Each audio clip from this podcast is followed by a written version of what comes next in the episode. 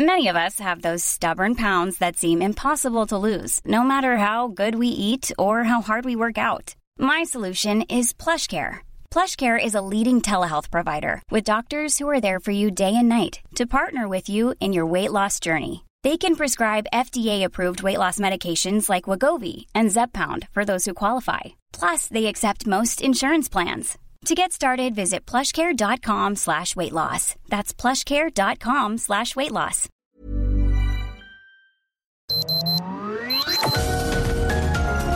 Heraldo Media Group presenta Sergio Sarmiento y Lupita Juárez. Información veraz y oportuna con un toque personal y humano. Por El Heraldo Radio, donde la H suena y ahora también se escucha.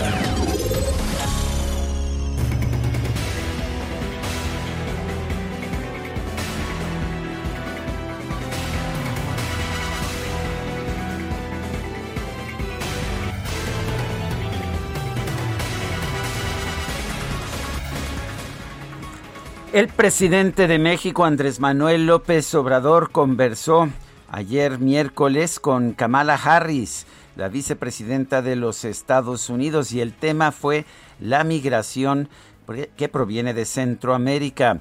El presidente dijo que México está en disposición para sumar voluntades en el combate al tráfico de personas y protección de los derechos humanos, sobre todo de niñas y niños en su primera conferencia de prensa como mandatario en marzo, el presidente de los Estados Unidos, Joe Biden, afirmó que México se negaba a recibir familias migrantes y añadió que iba a negociar este tema con el presidente López Obrador. Algunas familias no son devueltas porque México se niega a recibirlas de vuelta, no todas. Estamos negociando con el presidente de México y creo que vamos a ver un cambio. Todas esas familias deben ser devueltas o volver los únicos a los que no vamos a dejar a solas al otro lado del río Bravo es a los niños, es lo que explicó en esa oportunidad el presidente Joe Biden de los Estados Unidos. Kamala Harris, la vicepresidenta, tiene la función de pues de, ver el tema, el tema fronterizo, el tema migratorio con México y ayer se llevó a cabo esta conversación telefónica entre el presidente de México, López Obrador, y la vicepresidenta Harris. Son las 7 de la mañana con dos minutos, 7 con dos. Eh, hoy es, hoy es jueves, jueves 8 de abril del 2021. Yo soy Sergio Sarmiento y quiero darle a usted la más cordial bienvenida a El Heraldo Radio. Lo invito a quedarse con nosotros. Aquí estará bien informado, por supuesto. También podrá pasar un momento agradable ya que siempre hacemos un esfuerzo por darle a usted el lado amable de la noticia, siempre y cuando, por supuesto, la noticia lo permita. Guadalupe Juárez, ¿cómo estás? Buenos días. Hola, ¿qué tal? Muy buenos días, transmitiendo desde Coajimalpa como toda esta semana y con el gusto de saludarlos. Bienvenidos a la información. Y bueno, qué imágenes ayer de estas explosiones que se registraron tras el incendio allá en la refinería Lázaro Cárdenas en Minatitlán, Veracruz.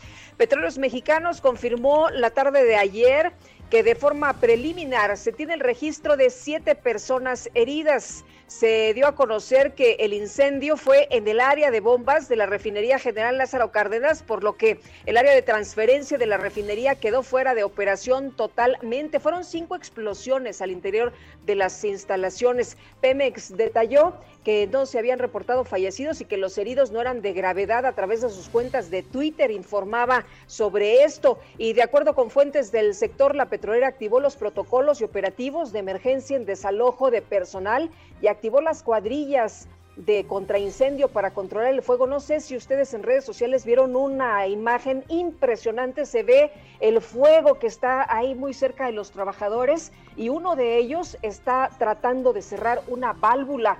Está de verdad impresionante la fotografía. Y bueno, por otra parte, hay algunos legisladores que señalan que no se ha dado el recurso suficiente precisamente para evitar estos problemas. Así que bueno, pues vamos a estar hablando del tema esta mañana. Y bueno, pues en Pemex se agregó que se activó el código naranja que establece la llegada masiva de heridos a los hospitales de la región ante fuertes explosiones. El fuego pues se dio a conocer el día de ayer que ya estaba controlado y bueno, pues estaremos muy atentos el día de hoy para saber finalmente eh, sobre más de estos eh, incendios y explosiones allá en Lázaro Cárdenas, Minatitlán.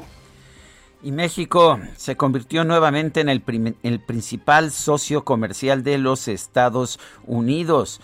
Registró exportaciones e importaciones por un valor total de 96.998 millones de dólares durante los dos primeros meses del 2021, según datos de la Oficina del Censo de los Estados Unidos. Vale la pena señalar que China había había sido el principal socio comercial de los Estados Unidos. Ahora México, México recupera este lugar. Es una de las de las oportunidades que nos da curiosamente el pleito comercial que hay entre México, entre los Estados Unidos y China, pero también la pandemia que obliga a un nearshoring, a una reubicación de plantas de producción más cercanas al mercado de consumo. Son las... Oye, ¿y qué tal? ¿Qué tal los señores estos que se hicieron pasar como personas de la tercera edad, 35 y 39 años, y recibieron la primera dosis de la vacuna contra COVID-19 allá en la alcaldía de Coyacán, pero pues fueron detenidos? Son las 7 de la mañana con 5 minutos.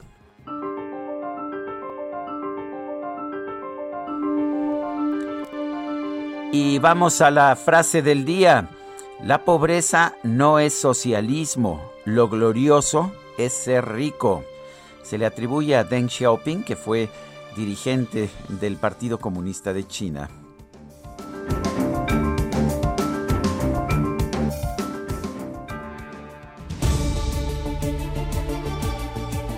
Y las preguntas, las preguntas de del día. Ayer preguntábamos, ¿es correcta la presión de Félix Salgado Macedonio contra el INE y el Tribunal Electoral para que se le devuelva la candidatura al gobierno de Guerrero? Nos dice que sí el 4.8%, que no el 93.6%. No sabemos. 1.7%, recibimos 9.815 participaciones. Y esta mañana, temprano, ya coloqué en mi cuenta personal de Twitter, Arroba Sergio Sarmiento. La siguiente pregunta. A ver, Guadalupe, ¿qué opinas? ¿Usted piensa que el gobierno de AMLO es, primera opción, de izquierda, 13.7%? Segunda opción, de derecha, 13.4%, casi empatadas esas dos. Tercera opción, ninguno de los dos, 72.9%. En 37 minutos hemos recibido 1.633 votos. Las destacadas del Heraldo de México. Y ya está con nosotros Itzel González con las destacadas. Itzel, ¿qué tal? Muy buenos días. Lupita, Sergio, amigos, muy buenos días. Excelente jueves 8 de abril del 2021. Lupita, Sergio, antes de comenzar, yo me remonté el día de ayer a enero 2019 porque hay filas en las gasolineras donde está barato. Ayer encontraba yo una sobre circuito interior rumbo al aeropuerto donde la gasolina se vendía a 19.99. Entonces ya se imaginarán largas filas, bastante tráfico por abastecerse en esa gasolinería, ya lo reportábamos aquí en el Heraldo de México, en algunos lugares hasta 25 pesos el litro y ayer muchas personas hicieron hasta fila en las gasolineras donde se vendía a menos de 20 pesos. Lupita, Sergio, amigos, muchísima información que se publica también esta mañana en el Heraldo de México, así que comenzamos con las destacadas. En primera plana, 153 legisladores, diputados en campaña, pero cobran. Los candidatos renunciaron a sus apoyos económicos, mantienen dieta mensual país, México y Estados Unidos van tras polleros. El presidente López Obrador y la vicepresidenta de Estados Unidos, Kamala Harris, pactan intercambio de información e inteligencia. Ciudad de México, segunda dosis, ofrecen fechas tentativas. A la espera de una confirmación de las autoridades federales, el gobierno capitalino da un avance del calendario de vacunación en las 13 alcaldías restantes estados adultos mayores ganan amparo para vacunación en Oaxaca. Un juez ordena que apliquen el biológico a adultos mayores de comunidades ismeñas. Orbe, Toronto, rebrote, cierra colegios. Las escuelas en la ciudad más grande de Canadá cerraron desde ayer y se pasó a la enseñanza a distancia debido a una tercera ola de COVID-19. Meta, Napoli se aleja de la élite. El equipo de Irving Lozano puso en riesgo su posición de entrar directo a la Champions. Y finalmente, en mercados, comercio con Estados Unidos, México rebasa a China. En el primer bimestre del año, el país recuperó el liderato en el mercado estadounidense.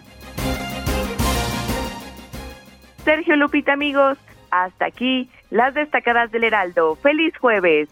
Itzel, muchas gracias. Muy buenos días. Son las 7 de la mañana con 10 minutos. Vamos a un resumen de la información más importante. Hoy es jueves 8 de abril del 2021. Este miércoles el senador con licencia Félix Salgado Macedonio y el dirigente nacional de Morena Mario Delgado encabezaron el traslado de la protesta que mantenían simpatizantes de su partido en la sede del INE a inmediaciones del Tribunal Electoral. Pasado el mediodía se les sumó el, michoacano Raúl Morón. Mario Delgado informó que el Tribunal Electoral aceptó a trámite los recursos de impugnación que presentaron en contra de la cancelación de las candidaturas de Félix Salgado Macedonio y Raúl Morón a los gobiernos de Guerrero y Michoacán. Además, Mario Delgado pidió a los simpatizantes retirarse del Tribunal Electoral, pero volver este viernes cuando se lleve a cabo la discusión de los recursos de impugnación probablemente el viernes se resuelva. Entonces, el jueves nos estaríamos convocando para algunas actividades y estar presentes el viernes. Queremos que se haga justicia, que se regresen las candidaturas que algunos consejeros empleados del PRIAN nos quieren robar. Que dejen que el pueblo decida. Bueno, oye, y algunas eh, crónicas decían por ahí que le gritaban traidor a Mario Delgado, porque pues algunos no están conformes con las posiciones que se dieron algunos candidatos. En fin, Félix Salgado Macedonio aseguró que no va a permitir que se acredite el atraco con el que el INE le retiró su candidatura, mientras que Raúl Morón se dijo confiado en sus argumentos.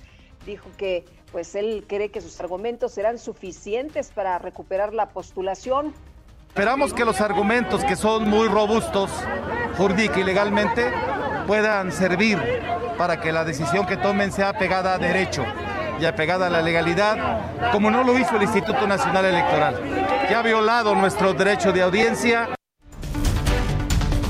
Y durante la manifestación llegó otro contingente de morenistas de Chalco, pero para protestar contra el dirigente nacional del partido Mario Delgado. ¿Por qué? Por la forma en que repartió las candidaturas.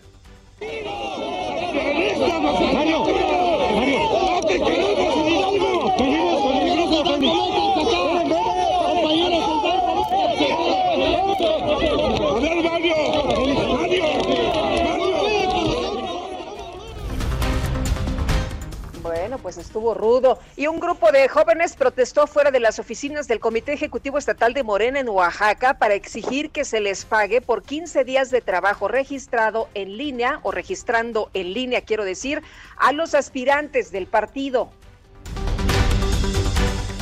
En redes sociales se difundió un video que muestra el momento en que Gregorio Gómez Martínez, candidato del PRD a la alcaldía de Tihuatlán, Veracruz, es interceptado por encapuchados con armas largas, quienes lo suben por la fuerza a una camioneta.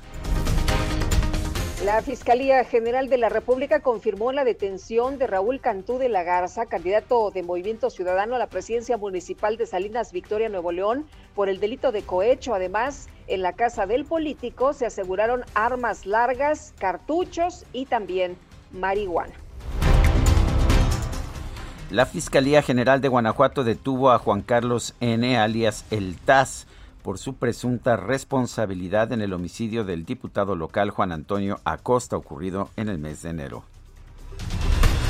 Y la presidenta de la Cámara de Diputados, Dulce María Sauri, informó que 154 legisladores que van a buscar su reelección renunciaron a los apoyos económicos que les otorga su cargo. Pedro Higuera, presidente de la Comisión Fiscal de la CONCAMIN, advirtió que para las empresas va a ser muy complicado cumplir con los cambios de la reforma en subcontratación, sobre todo por los documentos que deben solicitar a los prestadores de servicios especializados. ¿Por qué hacerlo fácil si lo podemos hacer difícil? Pemex informó que este miércoles se registró un fuerte incendio en la refinería General Lázaro Cárdenas en Minatitlán, Veracruz. Se reportaron por lo menos siete personas heridas. El INEGI dio a conocer esta mañana el índice nacional de precios al consumidor que tiene un incremento, un incremento en relación al mes inmediato anterior de 0.83% de febrero a marzo. Pero a ver, el, el, principal motivo de preocupación es el hecho de que la inflación general anual se ubica en 4.67%. Sí, es un nivel ya muy alto, es el nivel más alto desde diciembre de 2018. Y este miércoles el presidente López Obrador sostuvo una conversación con la vicepresidenta de los Estados Unidos, Kamala Harris, para abordar temas relacionados con los flujos migratorios. Cifras de la Oficina del Censo de los Estados Unidos revelaron que en el primer bimestre del 2021 México volvió a ser el primer socio comercial de la Unión Americana, superando a China. Y en una declaración conjunta durante las reuniones de primavera del Fondo Monetario Internacional y el Banco Mundial, México y Argentina pidieron la aplicación de nuevos mecanismos para el alivio de la deuda de los países de renta media a fin de evitar una crisis de financiamiento derivada de la pandemia. La Secretaría de Hacienda informó que el gobierno federal concluyó una operación de refinanciamiento de deuda en los mercados internacionales para reducir en 69% las amortizaciones de deuda externa programadas para el 2023. El excomisionado para la reconstrucción de la Ciudad de México, Edgar Tungui, acusado de uso ilegal de atribuciones y facultades, obtuvo una suspensión provisional para frenar cualquier orden de aprehensión en su contra por delitos que no ameriten prisión preventiva oficiosa. La Fiscalía General de la Ciudad de México informó que un juez vinculó a proceso a dos hombres de 35 y 31 años por usurpación de identidad y falsificación de documentos. Se disfrazaron como adultos mayores para recibir la vacuna contra el COVID-19. Ah, qué vivillos nos salieron estos. Y en Pátzcuaro, Michoacán, medios locales denunciaron que más de 100 funcionarios de municipios pues se vacunaron contra el COVID-19, como la ve, a pesar de no ser adultos mayores ni trabajar en el sector salud. El gobernador de Aguascalientes, Martín Orozco Sandoval, informó que un hospital de su estado y tres institutos nacionales de salud en la Ciudad de México fueron seleccionados para realizar un ensayo clínico de la vacuna de Johnson Johnson en niños. El canciller Marcelo Ebrard informó que la farmacéutica china CanSino entregó a Birmex un nuevo lote con 432.260 vacunas contra COVID-19 que fueron envasadas en Querétaro. El subsecretario de Prevención y Promoción de la Salud, Hugo López Gatel, informó que en México se han aplicado más de 10 millones de vacunas contra el COVID-19. Y los Centros para el Control y Prevención de Enfermedades de los Estados Unidos informaron que cerca del 80% del personal escolar y de cuidado infantil de todo el país ya recibieron la vacuna contra el COVID-19. La Agencia Europea de Medicamentos señaló que los trombos sanguíneos que han sufrido algunas personas que recibieron la vacuna de AstraZeneca deben ser considerados como un efecto secundario muy raro de esta fórmula. Sin embargo, advirtió que el balance entre riesgos y beneficios de la vacuna sigue siendo positivo. El Comité de Vacunación e Inmunización del Reino Unido recomendó que en la medida de lo posible no se administre la vacuna de AstraZeneca en personas menores de 30 años, pero se mantenga su aplicación en adultos mayores. Las autoridades sanitarias de España anunciaron que solo van a aplicar la vacuna contra el COVID-19 de AstraZeneca a personas mayores de 60 años. Y en la información de los deportes, en la ida de los cuartos de final de la UEFA Champions League, el Paris Saint-Germain venció por marcador de 3-2 eh, al Bayern Múnich, mientras que el Chelsea derrotó 2-0 al Porto. Son las 7 de la mañana con 19 minutos. Te voy a cambiar el nombre para guardar el secreto. Porque te amo y me amas. Y a alguien debemos respeto. Te voy a cambiar el nombre en base a lo que has traído. Ahora te llamarás Gloria. Lo tienes bien merecido. Y hemos de darnos un beso. El 8 de abril de 1951, José Manuel Figueroa, artísticamente conocido como Joan Sebastián, es uno de esos intérpretes, compositores que han dejado una huella muy profunda. Falleció en 2015, quizás usted lo recuerde, el 13 de julio. Y a este poeta del pueblo lo vamos a estar escuchando el día de hoy, si te parece, mi querida Guadalupe. Me parece muy bien y quiero enviar un saludo a todos los Albertos que hoy es su santo. Y yo a uno le voy a decir, le voy a cambiar el nombre, le voy a decir Albert. Oye, saludos también a César Nava que nos está escuchando, Sergio, desde Mérida, así que a todos nuestros amigos que nos sintonizan en diversas partes de la República Mexicana, un abrazo con mucho afecto.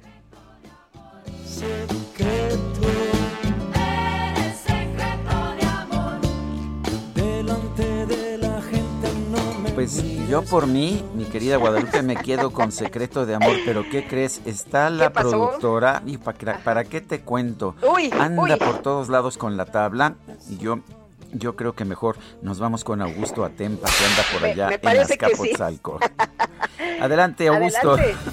Sergio Lupita, muy buenos días. Así ya nos encontramos aquí en la alcaldía de Azcapotzalco y es que la tarde de ayer se halló una lo que iba a ser una toma clandestina en el cruce de la avenida Somos el 5 de Mayo.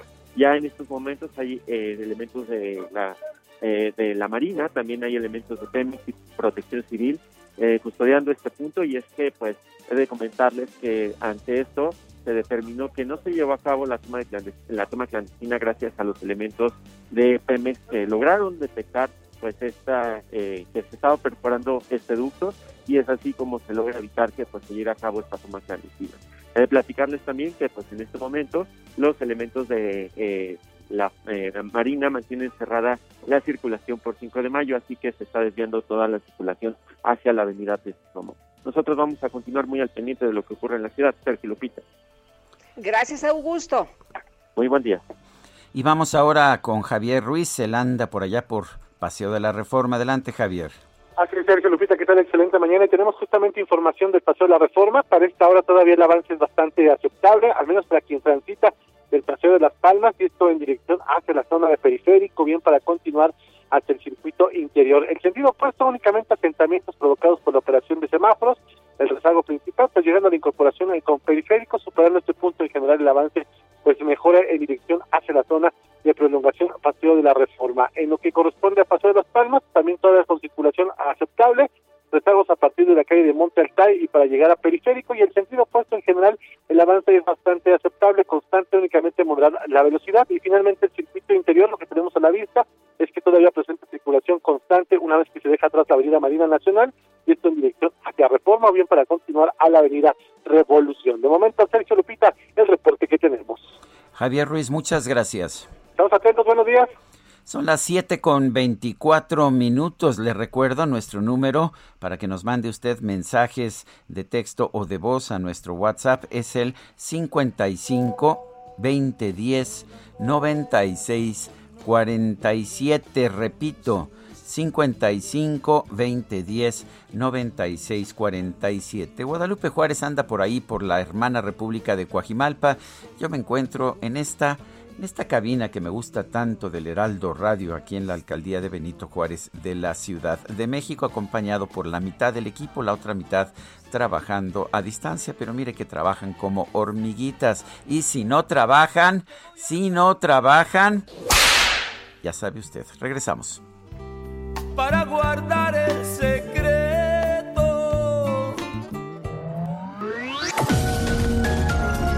Sergio Sarmiento y Lupita Juárez quieren conocer tu opinión, tus comentarios o simplemente envía un saludo para ser más cálida esta mañana. Envía tus mensajes al WhatsApp 5520 109647. Heraldo Radio, la HCL se comparte, se ve y ahora también se escucha. Continuamos con Sergio Sarmiento y Lupita Juárez por El Heraldo Radio.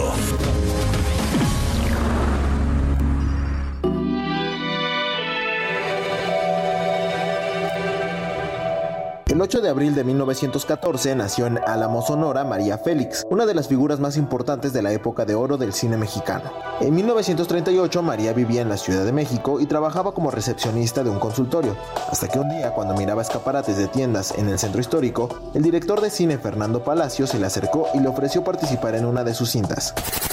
Yo soy un aventurero cualquiera, un pelado.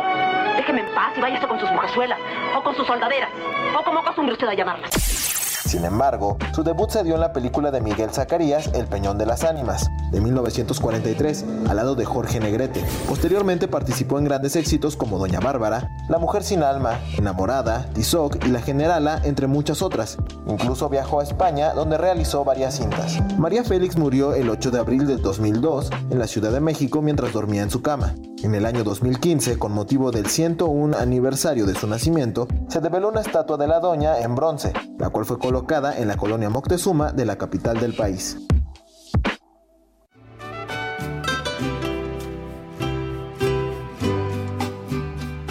Hiriendo mi felicidad,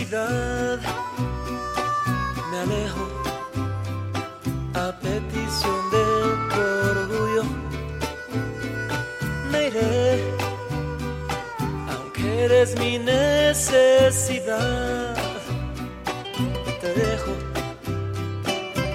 Eso de que te olvide, no sé. Tatuajes de tus besos llevo en todo mi cuerpo. Ay no, Guadalupe, aquí ya hasta celulares están sacando y eso que no hay velitas. Tatuajes de tu cuerpo llevo en todos mis besos. No, tatuajes de tus besos llevo en todo mi cuerpo. Eso es lo que dice la canción Tatuajes de Joan Sebastián. ¿Te gusta? Pues me gusta, así como no, y ya me están diciendo los compañeros que están trabajando, ya sabes, eh, pues en casa esta mañana, que si matamos el día y ya lo convertimos en viernes.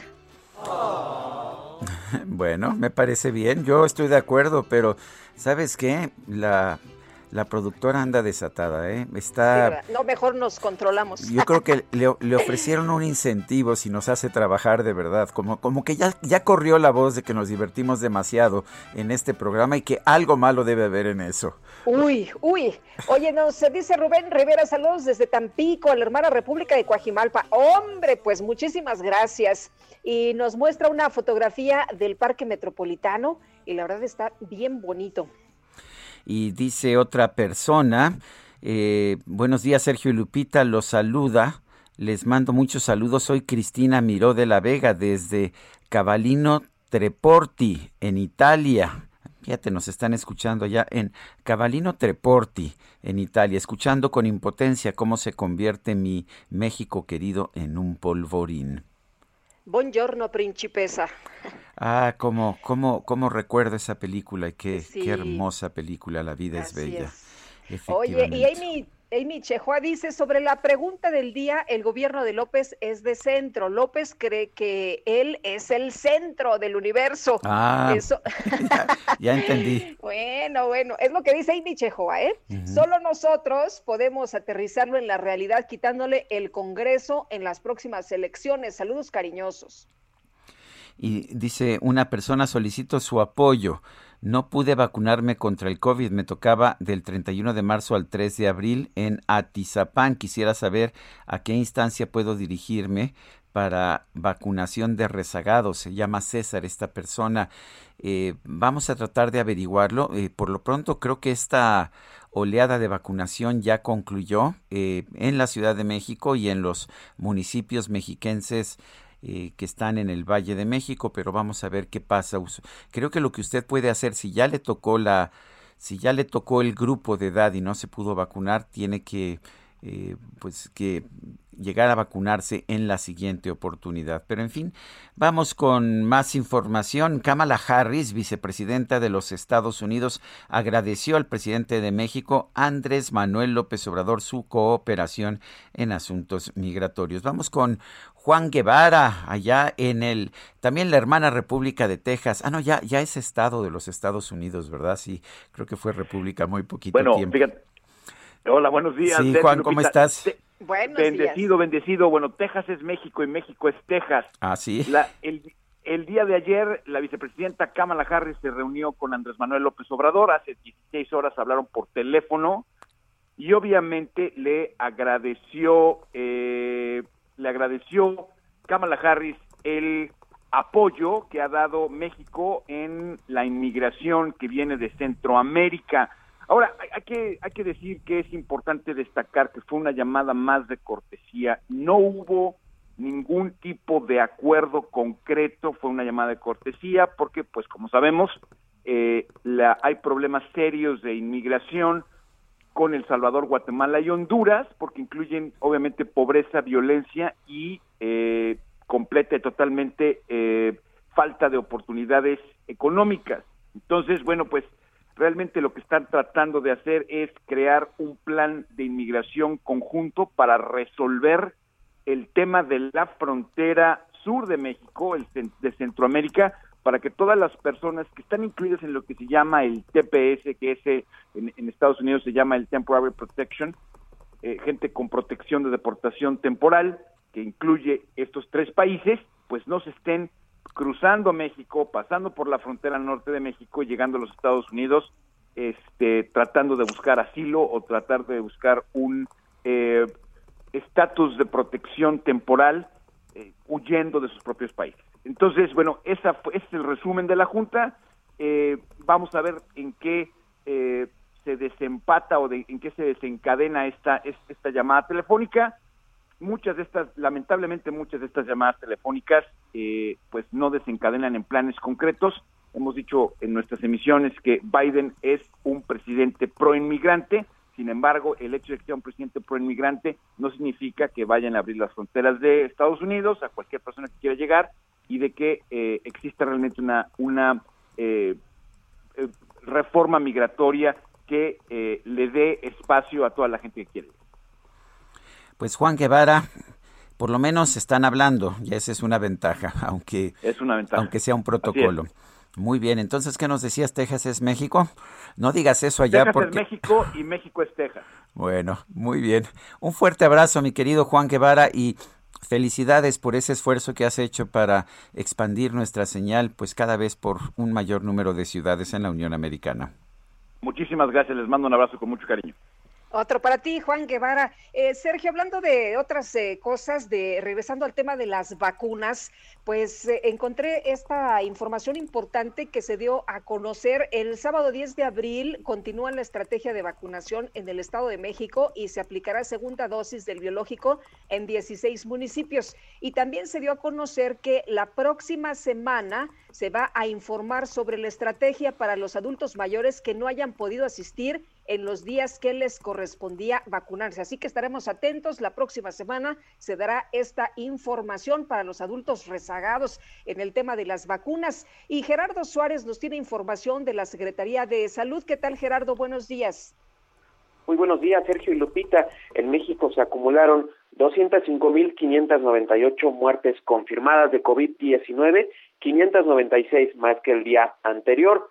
Sobre los contagios se acumulan 2.261.879 casos confirmados, 5.499 más que el día anterior. En el caso de la vacunación, la Secretaría de Salud informó anoche que se han aplicado ya más de 10 millones de primeras dosis de vacuna contra COVID-19 y se han completado 1.472.382 esquemas, es decir, que ya esta cantidad de personas, más de 1.4 millones, tiene eh, las dos dosis de la vacuna.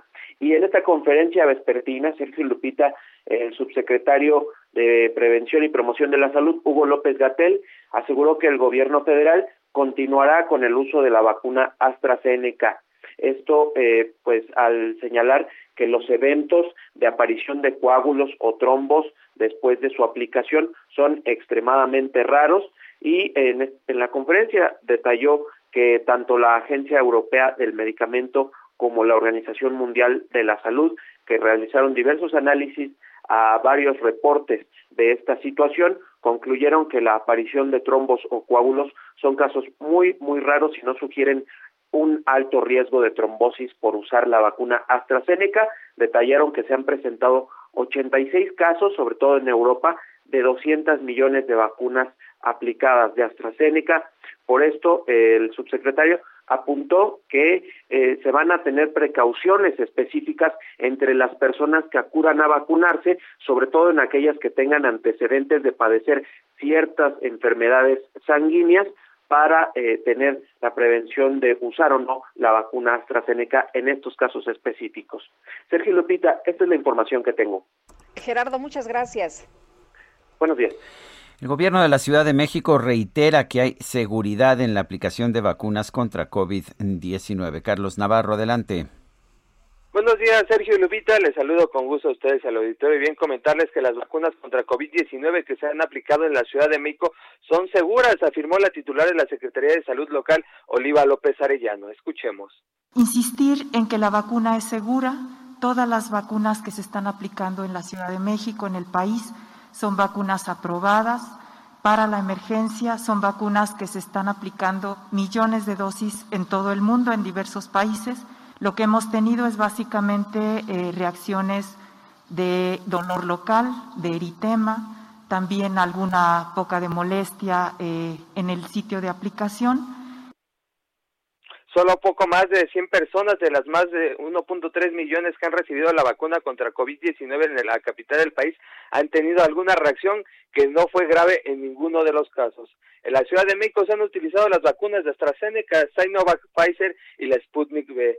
También comentarles que dos individuos que se hicieron pasar como adultos mayores con un disfraz lograron vacunarse contra la COVID-19, hecho que les costó su libertad.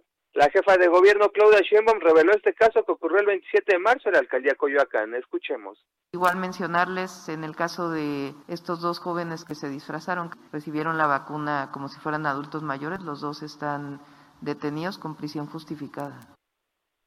Fue en el Centro de Estudios Navales de, en Ciencias de la Salud de la Marina, donde policías detuvieron a Cristian Alberto N. y Rubén Morales N. de 35 y 31 años. Las investigaciones señalan que ambos sujetos posiblemente exhibieron impresiones de actas de nacimiento y CURP que probablemente correspondían a dos familiares directos de Rubén. Lo anterior fue descubierto por una servidora pública federal, quien observó a los imputados en una actitud inusual y sospechosa después de que fueron vacunados y se encontraban en el área de observación. Ambos utilizaban cubrebocas, caretas, guantes, además de portar sudaderas con gorros y lentes oscuros que descubrían los rostros, incluso se tiñeron el cabello. Tras su detención, la Fiscalía Capitalina informó que ambos fueron vinculados a proceso por su participación en los delitos de usurpación de identidad y falsificación o alteración y uso indebido de documentos. Se determinó que deberán permanecer en prisión al menos un mes en lo que se complementa la investigación. Sergio Lupita, la información que les tengo. Bueno, pues Carlos Navarro, gracias. Y, bueno, pues a los, a los extremos que llega alguna gente para que se le vacune. Y por otra parte hay gente que le da miedo a la vacuna. pero estos señores hicieron todo el esfuerzo, ¿no es así? Hicieron trampa, hicieron trampa, Sergio, no se vale. Y Eduardo Clark, director general de gobierno de la Agencia Digital de Innovación Pública de la Ciudad de México, te saludamos con mucho gusto esta mañana. Buenos días. acompañarlos. Gracias, Eduardo. Eduardo, eh, en este caso en particular, eh, parece bastante inusitado. yo, yo estuve a vacunarme el sábado pasado y pues había muchísima gente y pues toda la gente era, me parece, tenía la edad necesaria para ser vacunada, pero ¿hay algún tipo de protocolo para identificar si alguien está tratando de pasarse por alguien de mayor edad?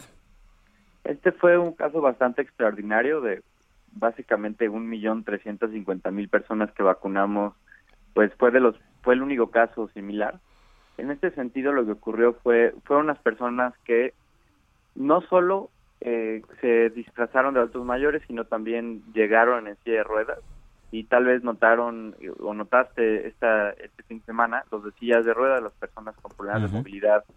La verdad tratamos de facilitar un poco el proceso, entonces estaban muy cubiertos, yo muy rápido su, su entrada y ya hasta el final se dieron cuenta que, que verdaderamente no eran adultos mayores. Tal vez lo más importante es que no falsificaron documentos, es decir, no se inventaron un nombre de una persona. Todo cuadró porque usaron documentos de alguien más, de dos adultos mayores que, que básicamente usurparon su identidad. Por eso, eh, por eso creo que fue más fácil que, les aplicaran la vacuna y hasta el final, en el último registro, se dieron cuenta que no hacía sentido la voz y, eh, con la persona y investigaron más a detalle. Eduardo, hay personas que no se quieren vacunar, pero hay otras que están desesperadas porque no han recibido la vacuna. ¿Qué les dices a, aquellos que, ven que la vacunación va muy lenta? En este sentido, creo que lo más importante es entender que el Plan Nacional de Vacunación tiene un objetivo central en este momento, que es completar a los adultos mayores de 60 años. ¿Por qué a ellos? Porque representan las personas en mayor riesgo de empeorar y requerir una hospitalización y en muchos casos perder la vida en caso de contraer la COVID-19. Cerca del 70% de las defunciones en la ciudad por COVID-19 han sido personas con más de 60 años. Por eso es de, de tal prioridad terminar con este grupo. Lo que les diría es, por esa razón empezamos, pero tenemos muy claro y es lo que vamos a hacer, vamos a vacunar a todas las personas de la ciudad, pero tenemos que tener un plan jerarquizado en el cual vayamos atendiendo a la gente de acuerdo al nivel de riesgo que tengan. Entonces, esa es la razón por la que el plan está diseñado de esta manera y sí necesitamos la solidaridad de las personas para esperar su turno y eh, ir poniéndose la vacuna conforme les va correspondiendo. Eduardo, si una persona no se pudo vacunar en su grupo de edad, ¿qué hace? ¿Nada más espera a la siguiente ronda? En este caso, para personas adultas mayores, lo que le estamos pidiendo es que nos ayuden a registrarse en Locatel, marcar el 55 56 58 11 11, para ser registrados como un rezago eh, de este grupo de vacunación de la primera etapa.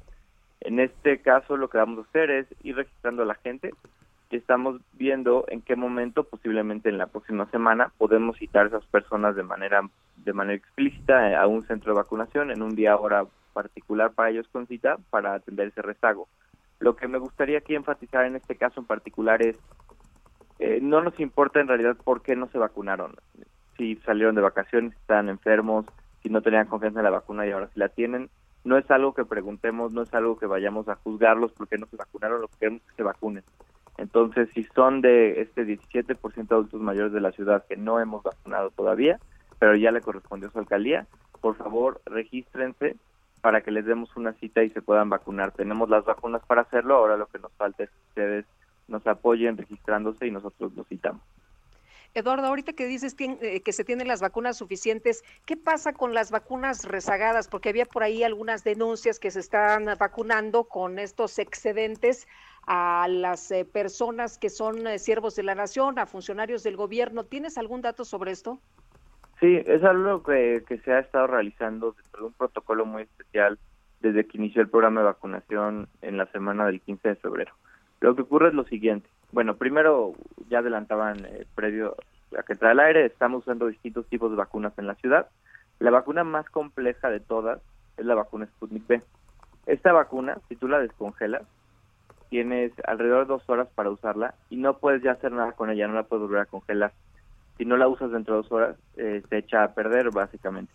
Lo que ocurre normalmente con las brigadas de vacunación es que al final del día, cuando descongelamos vacunas en las últimas dos horas, eh, pues digamos que una unidad vacunadora descongela 2.000 vacunas en, a las 3 de la tarde, porque espera que esa gente va a llegar, porque es lo que saben que normalmente llega.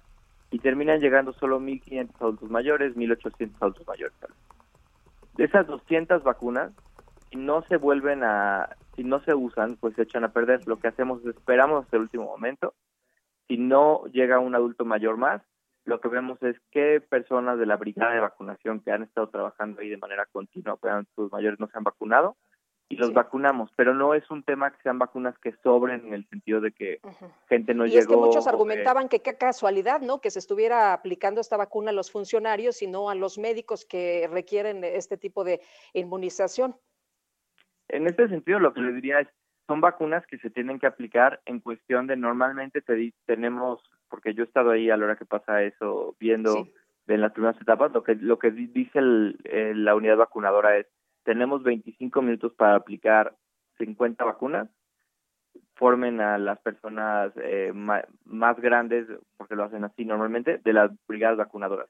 Pero no es un tema de que esté planeado ni nada por el estilo tienes normalmente 20, 25 minutos para aplicar esas vacunas y si no las aplicas se echan a perder y para nosotros es más importante poder vacunar gente que eh, y usar esas 25 vacunas que dejarlas echadas a perder. Muy bien. Bueno. Pues Eduardo, muchas gracias por platicar con nosotros esta mañana. Buenos días. No, a ustedes, muchas gracias por la invitación. Les mando un saludo. Bueno, la próxima semana va a comenzar la vacunación contra COVID-19 en los municipios de Monterrey y Guadalupe, en Nuevo León. Daniela García nos tiene la información. Adelante, Daniela. Muy buenos días, Sergio. Muy buenos días, Lupita. Así es. La próxima semana estará arrancando ya la vacunación en los municipios de Monterrey y Guadalupe. Esto completaría el esquema de vacunación de adultos mayores en todo el estado, al menos en una primera dosis. La autoridad anunció que la vacunación iniciará el próximo lunes 12 de abril en estos dos municipios. En el caso de Monterrey, se estará vacunando adultos mayores de 60 años entre el 12 y el 17 de abril en un total de nueve centros de vacunación. La Arena Monterrey, por ejemplo, será modalidad de drive-thru. También se aplicará en el Parque España, la Unidad Deportiva Bicentenario, el Parque Aztlán, VM Cumbres, el Gimnasio Monterrey 400, el Estadio de Borregos, en el TEC de Monterrey, el, Teatro Universitario Mederos de la Autónoma de Nuevo León y el Colegio Liceo de Monterrey. Y en el caso de Guadalupe, la vacuna se aplicará del 12 al 15 de abril en siete puntos. El Estadio BBVA también en modalidad drive-thru y en diferentes puntos comerciales como el Multicomercial Guadalupe, en Lowe's Pablo Olivas, también en la Universidad Tecmilenio, el Corral Western Club, la exposición Guadalupe y el Parque Polivalente en Lomas de San Miguel por lo que se ha hecho un llamado a los adultos mayores de 60 años en estos dos municipios metropolitanos a registrarse en la página web de la autoridad, pero también se está ofreciendo un servicio telefónico, incluso las personas que no puedan hacerlo ni por internet ni por eh, llamada, puedan acudir a los bajos del Palacio Municipal de Monterrey a registrarse de forma eh, personal para recibir una cita para la próxima semana. Hay que recordar que estos dos municipios no solo contemplan el esquema total de vacunación de adultos mayores, al menos en una primera dosis en Nuevo León, sino que también son los dos municipios más grandes de toda la zona metropolitana y por obvias razones también de todo Nuevo León, lo que implica pues todo un reto para las autoridades eh, federales, estatales y claramente municipales quienes están preparando pues, para poder enfrentar esta situación se estima que serían más de 200 mil adultos mayores los que estarían recibiendo las vacunas entre lunes y viernes de la próxima semana. Daniela, gracias por hablar con nosotros. Estamos pendientes, muy buenos días. Hasta luego. Y hoy comienza la campaña de vacunación contra COVID-19 en adultos mayores en Yucatán. Y Herbert Escalante, nos tienes todos los detalles, te escuchamos. Hola, buenos días. Sí, eh, tuvo que pasar mes y medio desde que inició la vacunación de COVID-19 en México para que por fin se apliquen las dosis a las y los adultos mayores de Mérida, el municipio más poblado de Yucatán. Ayer arrancó la inoculación en los 16 puntos en los que se habilitaron los módulos de salud en toda la ciudad, proceso que durará 13 días.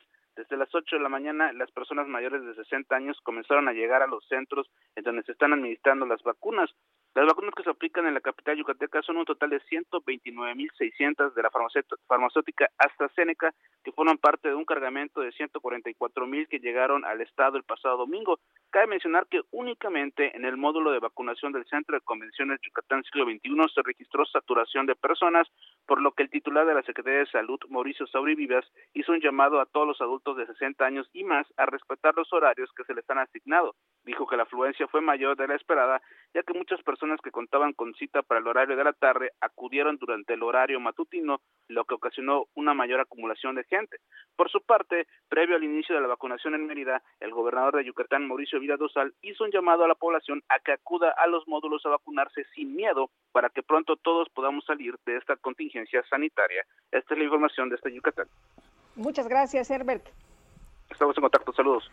Son las 7 con 54 minutos. Guadalupe Juárez y Sergio Sarmiento estamos en el Heraldo Radio. Nuestro número para mensajes de WhatsApp es el 55 20 10 96 47. Regresamos. Se me hizo vicio ver tus ojos, respirar tu aliento.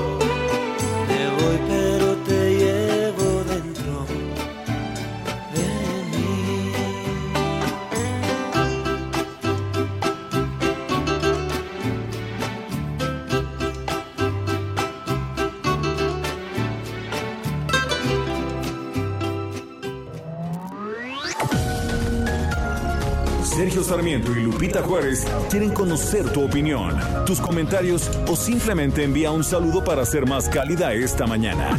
Envía tus mensajes al WhatsApp 5520 109647. Heraldo Radio. Continuamos con Sergio Sarmiento y Lupita Juárez por El Heraldo Radio.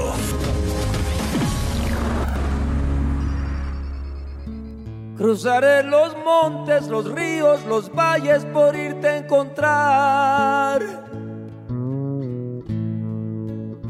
Salvaría tormentas, ciclones, dragones sin exagerar.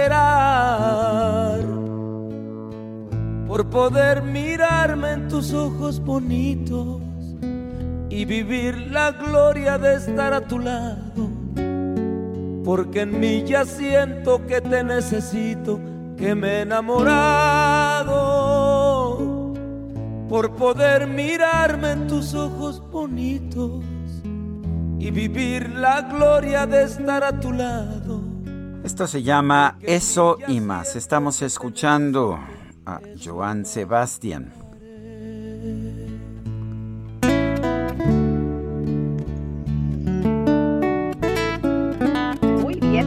Tenemos mensajes esta mañana. Hola, buenos días. Les envío saludos desde Baja California Sur. Soy un destacalover. Ah. Y fiel todas las mañanas los escucho, Lalo. Pues muy bien, ahí los destacalovers. La, la multitud sigue creciendo. ¿Escuchaste, Itzel? Bueno, eh, nos dice otra persona, buenos y bendecidos días. ¿Podrían comentar sobre cómo van los datos de la pandemia? Ya se están viendo los efectos de las vacaciones pasadas. Excelente música de nuestro poeta del pueblo. Les saluda Edmundo Monterrosas desde Querétaro por internet. Todavía no tenemos estación de radio por acá. En Querétaro creo que no. Ya ni sé, pues tenemos tantas. Em, no, no hay. Eh, no tenemos, no, no estamos todavía eh, nosotros, nuestro noticiario allá en Querétaro. Eh, sí hay una emisora de, del grupo del Heraldo Radio, pero no lleva nuestro noticiario en Querétaro. Tenemos... Dice Ra- di- sí, Raquel Durán, muy buenos días para todos ustedes, que sea tan agradable como nosotros al escucharlos diariamente. Pues un abrazo, Raquel, muchas gracias por sintonizarnos. son las 8 de la mañana con dos minutos. El pronóstico. Patricia López, meteoróloga del Servicio Meteorológico Nacional de la Conagua, ¿qué nos tienes esta mañana? Adelante. Hola, ¿qué tal? Buenos días, Sergio y Lupita. Los saludo con gusto a ustedes y a todos los que nos escuchan. Les comento que este día una línea seca sobre el norte de Coahuila interaccionará con la corriente en chorro subtropical. Esto originará vientos con rachas de originará vientos fuertes con rachas en el noroeste, norte y noreste del país. Además, un canal de baja presión sobre el interior del territorio nacional en interacción con inestabilidad atmosférica superior generarán lluvias y chubascos vespertinos, acompañados de rachas de viento, tormentas eléctricas y posibles granizadas en estados del centro, sur y sureste de México. Es importante comentarles que se mantendrá ambiente caluroso a muy caluroso sobre gran parte de la República Mexicana, con temperaturas máximas de 40 a 45 grados centígrados en zonas de Nuevo León, Tamaulipas, San Luis Potosí, Hidalgo, esto en la parte norte de ese estado, en Puebla también en la parte norte, en Veracruz, Michoacán, Guerrero, Oaxaca, en Chiapas, Tabasco y en la península de Yucatán, en donde también existen condiciones favorables para incendios forestales, así que hay que estar pendientes de esta situación. Aquí en la Ciudad de México se pronostica cielo despejado por la mañana y medio nublado, esto ya por la tarde, con probabilidad de lluvias aisladas y descargas eléctricas. La temperatura máxima estará oscilando entre 26 y 28 grados centígrados y la temperatura mínima para el día de mañana al amanecer de 12 a 14 grados centígrados. Sergio Lupita, este es el reporte meteorológico. Regreso con ustedes. Gracias y muy buenos días. Patricia López, muchísimas gracias. Hasta luego. Buenos días. Y el Centro de Estudios del Empleo Formal lamentó que pese a la caída laboral y económica que enfrenta nuestro país como producto de la pandemia 1 y del eh, gobierno de las políticas desarticuladas de esta administración, se haya confirmado un acuerdo para eliminar o regular la subcontratación de personas. Armando Leñero es presidente del Centro de Estudios de Empleo Formal y a quien agradecemos que platique con nosotros esta mañana. Muy buenos días. Ah, se nos cortó. Armando, se nos cortó. Se nos cortó este precisamente. Bueno, pero vale la pena vale la pena señalar que pues eh, ya hay un acuerdo. El acuerdo es que se prohíbe el outsourcing en, nuestro país. Se hacen algunas modificaciones a la iniciativa original, particularmente en el caso del reparto de utilidades, pero se prohíbe el outsourcing. Y ya tenemos en la línea telefónica a Armando Leñero, pues precisamente para, para hablar sobre este tema. Armando Leñero, buenos días. ¿Qué tal, Sergio Lupita? Buenos días. Buenos días. Eh, en primer lugar, las modificaciones que se le hicieron a la iniciativa, eh, ¿cómo las sientes? ¿Son correctas? Pues mira, la, la, modificación, sobre todo la del PTU, pues eh, lo que va a hacer es beneficiar a las grandes empresas, es decir, aquellas que son intensivas en capital y poco intensivas en mano de obra. Esas empresas, en, en términos normales, deberían estar pagando en días alrededor de eh, ocho meses, un año de salario mínimo. Y es por eso que las toparon. Eh, y por eso utilizaban algunas el modelo del insourcing. Con este cambio lo que va a hacer es, en realidad va a disminuir el porcentaje. Al poner 90 días, en lugar de pagar el 10, representará alrededor del 4 o 5%. Eh, sí va a ayudar, pero realmente no va a resolver el problema que tenemos que es la evasión laboral eh, y, la, y la simulación laboral. Al contrario, creemos que no va a ayudar en nada. Eh, Armando, ustedes decían que el gobierno de México hablaba de un parlamento abierto, sin embargo, pues esta decisión de subcontratación, de la eliminación pues de la subcontratación, en realidad fue un diálogo, pero a palacio cerrado. Sí, es correcto. Mira, inclusive se hicieron eh, varios parlamentos en este sentido, en el Senado en el 2019 y luego en diputados, que no sirvió para nada. No se tomó en cuenta ninguna de las observaciones que hicimos los expertos en materia de este, de, este tema. Eh, no se tomaron en cuenta de las, eh, la opinión de las personas que se dedican a esta actividad y que la conocen profundamente. Las, a lo mejor hicieron eh, el espectáculo de escucharlas en estos parlamentos, pero ¿qué hicieron? Cerró el palacio, llamó a las personas que eh, estaban eh, más deseosas de este acuerdo, no por eh, la subcontratación en sí, sino porque representó algunos beneficios, como ya lo decía, para el Consejo Coordinador Empresarial, pues solamente vieron las necesidades del sector, del sector grande, de los más ricos. Esta, esta medida beneficia a los más ricos. Y por otro lado, pues las cúpulas sindicales, que eh, el interés de estas cúpulas es que a través de la figura que, van a, que va a permanecer, que es eh, la subcontratación de servicios especializados, pues los, los sindicatos, eh, es lo que van, se van a dedicar a dar servicios especializados, por eso a ellos les vino como anillo al dedo. Armando, hay gente que dice que está muy bien que se prohíba la subcontratación porque la subcontratación solo sirve para violar los derechos de los trabajadores y para no pagar impuestos. ¿Es cierto eso? No, no, no es cierto, este, Sergio. Tú también en tus artículos lo has apuntado muy bien. Eh, se ha utilizado, este, algunas empresas han utilizado estos esquemas, que, pero lo que hay que hacer, como lo están haciendo ahora en el caso de, Grupo GIN, bueno, si hay la presunción, pues que los investiguen y los castiguen, pero no eliminar la subcontratación. La subcontratación la utilizan pequeñas empresas para darle flexibilidad a sus empleos, poder eh, contratar eh, personal por temporada, que además es lo que hace la movilidad del empleo en México, porque el trabajo no es permanente, dura un tiempo y, cuando no los necesitas, pues tienes que prescindir de ese trabajo. Y además hay empresas que lo hacen muy bien, pagan al 100%, los tienen en nómina, y, a estas personas ya, los trabajadores que hacen, eh, que están bajo estos regímenes de la legalidad, pues no les preguntaron su opinión. Entonces no, no es cierto que, que, solo sirve para evadir. No, al contrario, yo creo que ha hecho mucho bien y que es la única forma, eh, bueno, esta forma puede ayudar a generar más empleo formal bien canalizada. Es más, hacer una regulación, bueno, no una regulación, dándole más amplitud, no ponerle trabas, porque la Ley Federal del Trabajo ya eh, regula las relaciones personales subordinadas, sean directas o sean subcontratadas. Eh, Armando, esto beneficia a los más ricos, nos decías hace unos momentos. ¿Qué pasa con los trabajadores, con los empleos? ¿Qué pasa con las pequeñas empresas? ¿Y qué pasa con el Tratado de Libre Comercio? Sí, mira, con los trabajadores no les va a venir, no les va a ayudar. Al contrario, muchos de ellos o perderán su empleo formal.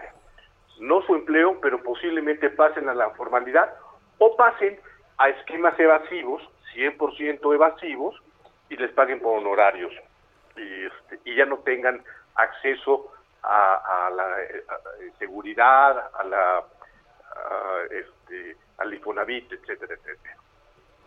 Eh, y entonces, para ellos no tienen ningún beneficio. O sea, realmente para ellos no van a haber ningún beneficio y, no van a mejorar lo que se quería mejorar. Al contrario, con esta ley va a haber mucho más evasión y, y va a haber más fraude. Y además, no, va no se va a generar, por la desconfianza que genera esta acción, no se van a generar nuevos empleos formales. En cuanto al Tratado de Libre Comercio, en el Tratado de Libre Comercio eh, lo que hace es que haya certidumbre en las leyes, sobre todo las leyes laborales, que no se las cambien a cada rato.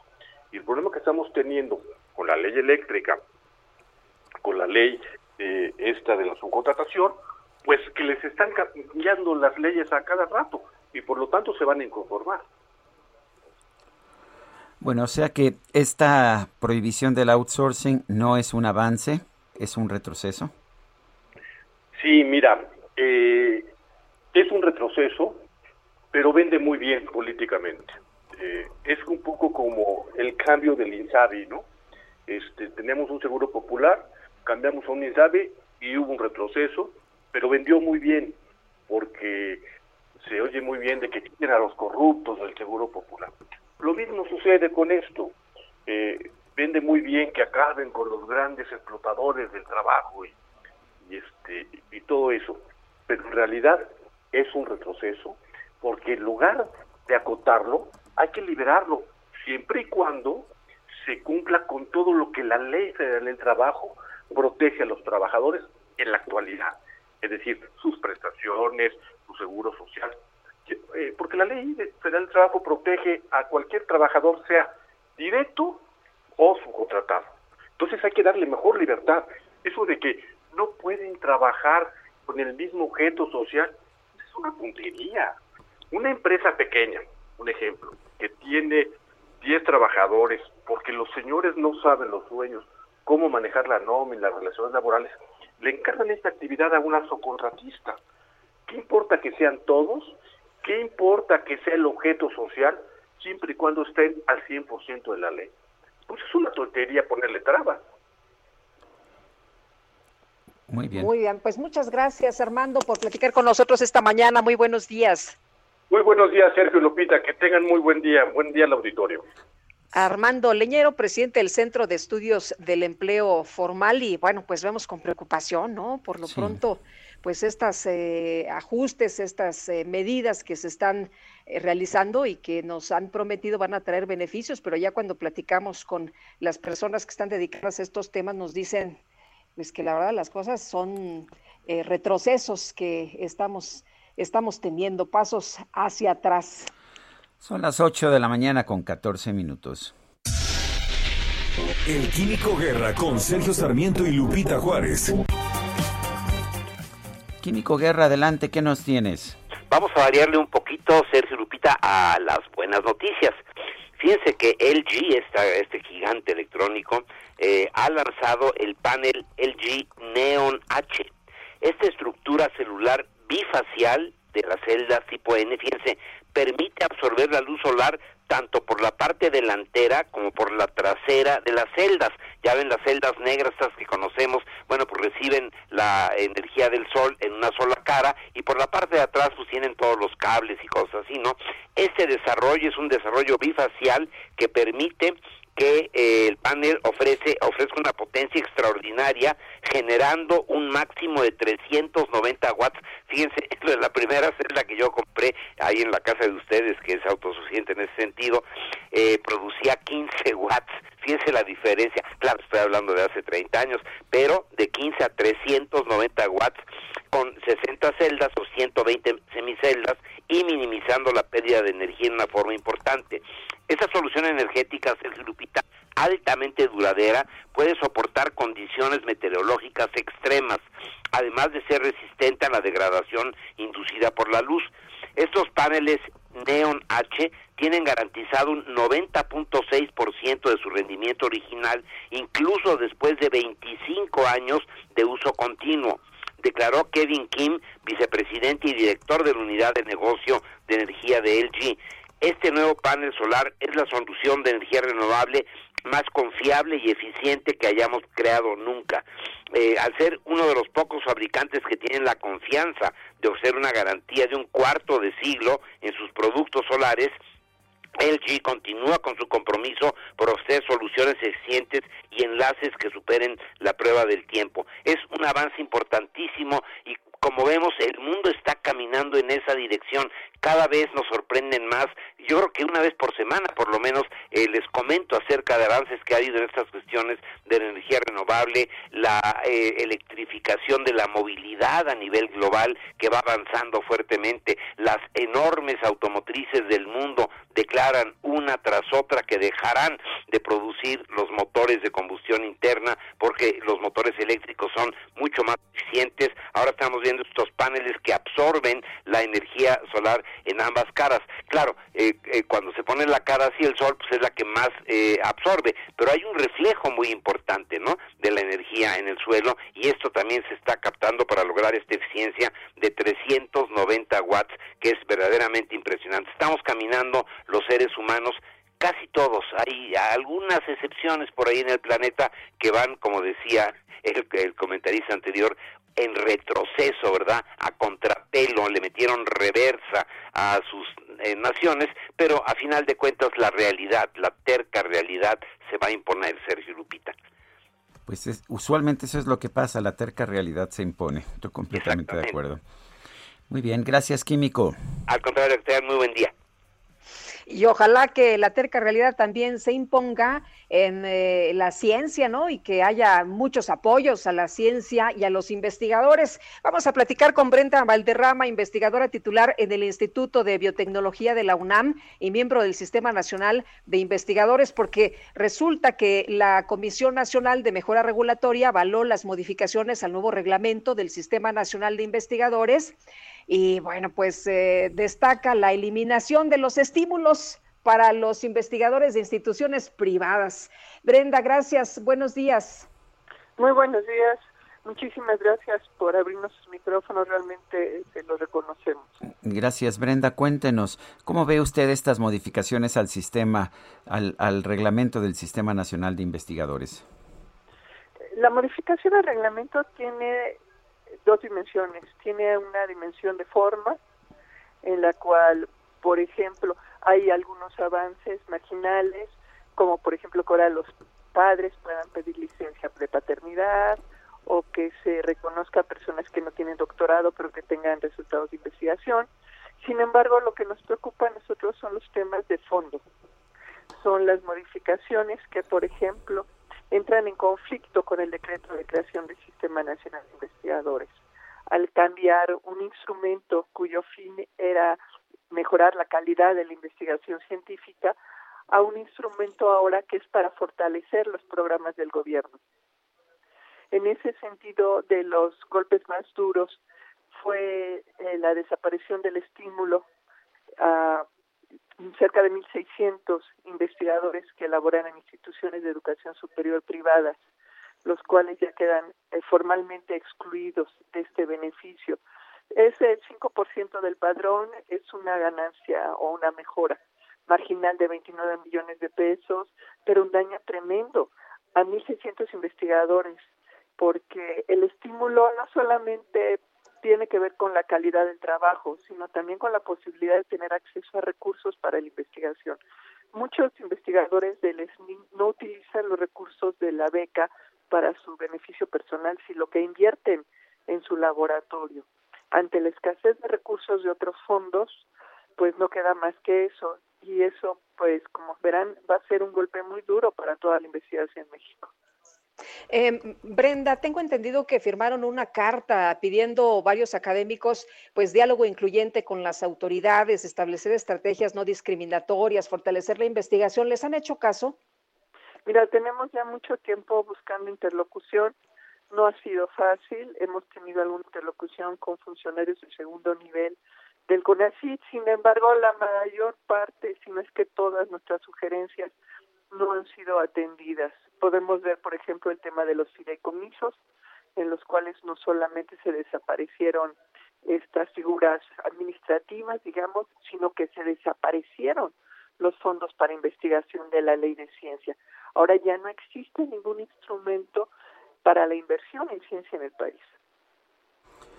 Eh, no, o sea, no hay instrumentos para inversión en ciencia en el país. ¿Qué pasa con empresas privadas que quieran invertir en ciencia? Ya, ya no lo podrán hacer, tendrán mayores dificultades, mayor, eh, mayores problemas para obtener uh, financiación.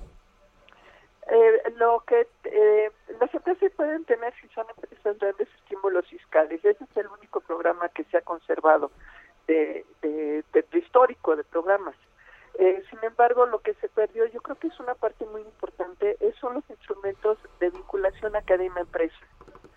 Los empresarios no saben a quién acudir para el desarrollo de tecnología y los estímulos que daba el CONACYT eran precisamente eso, eran un instrumento que estimulaba la inversión, pero además acercaba a la industria a la academia. La academia también recibió un golpe muy fuerte con la pérdida de estos estímulos. Ahora, eh, ¿podríamos hablar de investigaciones que están en riesgo? Mira, el financiamiento en México nunca ha sido suficiente, eso sin duda, nunca se ha alcanzado el 1% del PIB que marcaba la ley de ciencia. Sin embargo, eh, la crisis es muy profunda en estos momentos. Solamente hay recursos para aquellos programas del gobierno, una categoría que se llaman PRONACES, Programas Nacionales Estratégicos, que son muy pocos y benefician realmente a unos uno o dos mil investigadores en todo el país. siendo por lo menos 35 mil investigadores registrados en el SNI. Eh, ¿Qué piensa usted de que se discrimine a los investigadores de instituciones privadas? Me parece tremendo. Los investigadores, independientemente de dónde laboren, tienen que competir por méritos propios para entrar al sistema y una vez que han sido acreditados, evaluados positivamente, deberán tener los mismos derechos de todos los demás. Creo que es una mala, muy mala interpretación de lo que es una institución de educación superior privada. No es una empresa. La mayor parte de las instituciones son asociaciones civiles sin fines de lucro que están, están contempladas en la Constitución, son legales, legítimas y que colaboran en la formación de recursos humanos especializados. En lugar de eliminar estímulos, ¿pudieron haber ahorrado eh, en, otros, eh, en otras áreas? En el CONACYT es muy difícil. Realmente ha sufrido una merma terrible en su presupuesto.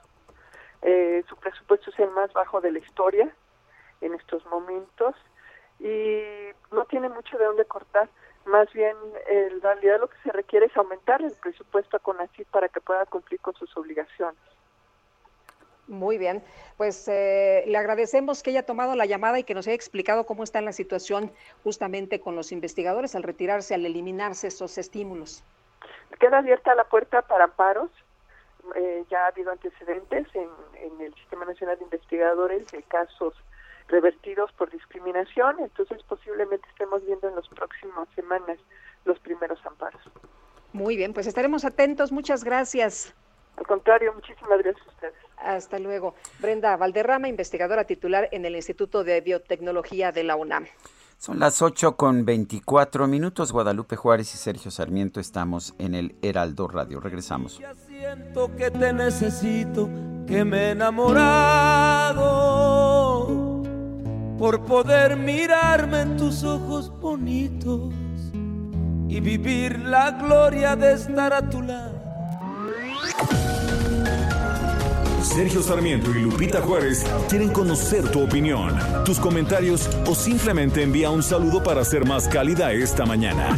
Envía tus mensajes al WhatsApp 5520 109647. Heraldo Radio, la HCL se comparte, se ve y ahora también se escucha. Continuamos con Sergio Sarmiento y Lupita Juárez por El Heraldo Radio. Jaque Mate con Sergio Sarmiento.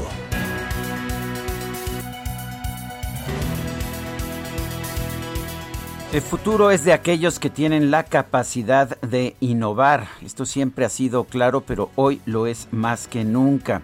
Y en medio de la pandemia, si de verdad queremos que esta nos venga como anillo al dedo, tenemos que aprender a innovar.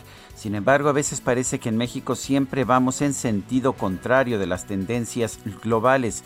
En lugar de volver más flexible, nuestra economía la estamos haciendo más rígida. En todo el mundo se están experimentando nuevas formas de contratación económica. Las plataformas digitales han abierto oportunidades antes impensables. Por ejemplo, eh, Uber, Cabify, Didi han cambiado la manera en que nos transportamos, pero Amazon cambió la manera en que compramos. La pandemia nos ha obligado a trabajar en casa, pero esto ha generado nuevas aplicaciones para poder hacerlo con mayor eficacia, mientras que los sistemas de teleconferencias nos permiten, de hecho, tener reuniones sin tener presencia física. Antes se necesitaban de 5 a 10 años para tener una vacuna. Hoy, gracias a la colaboración y a la subcontratación de las farmacéuticas, hemos tenido vacunas antes de un año desde que se detectó el virus del COVID-19. Mientras tanto, en México parece que aspiramos a regresar al pasado. Se prohíbe el outsourcing, se prohíben los productos uh, genéticamente modificados, se prohíben las nuevas tecnologías en extracción de hidrocarburos, se prohíbe, parece todo. Estamos yendo exactamente en sentido contrario de lo que diría algún presidente que, por ejemplo, afirmara que en México se prohíbe prohibir.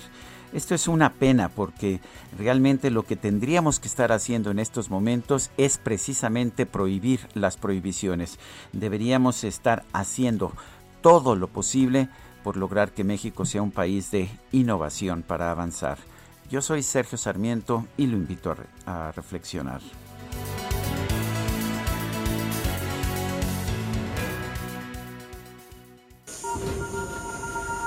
Reporte Metro con Palmira Silva.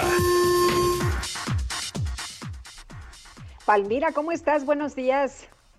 Hola, muy buenos días, Lupita. Sergio, un saludo a su auditorio. A esta hora registramos afluencia alta en la red con un intervalo de paso entre trenes de 4 minutos en las líneas 1, 7, 9, 12 y B y de 5 minutos en las líneas 2, 3 y A. También les informamos que se reabrieron las estaciones Pantitlán, Puebla y Ciudad Deportiva en la línea 9, después de concluir los trabajos de mantenimiento en vías. Agradecemos a todas las personas usuarias por su comprensión. Esta fue la información por el momento. Que tengan un excelente jueves. Gracias, igualmente. Hasta luego. Hasta luego, Palmira. Y son las 8 de la mañana con 33 minutos. Ruta 2021, la ruta hacia las elecciones presenta.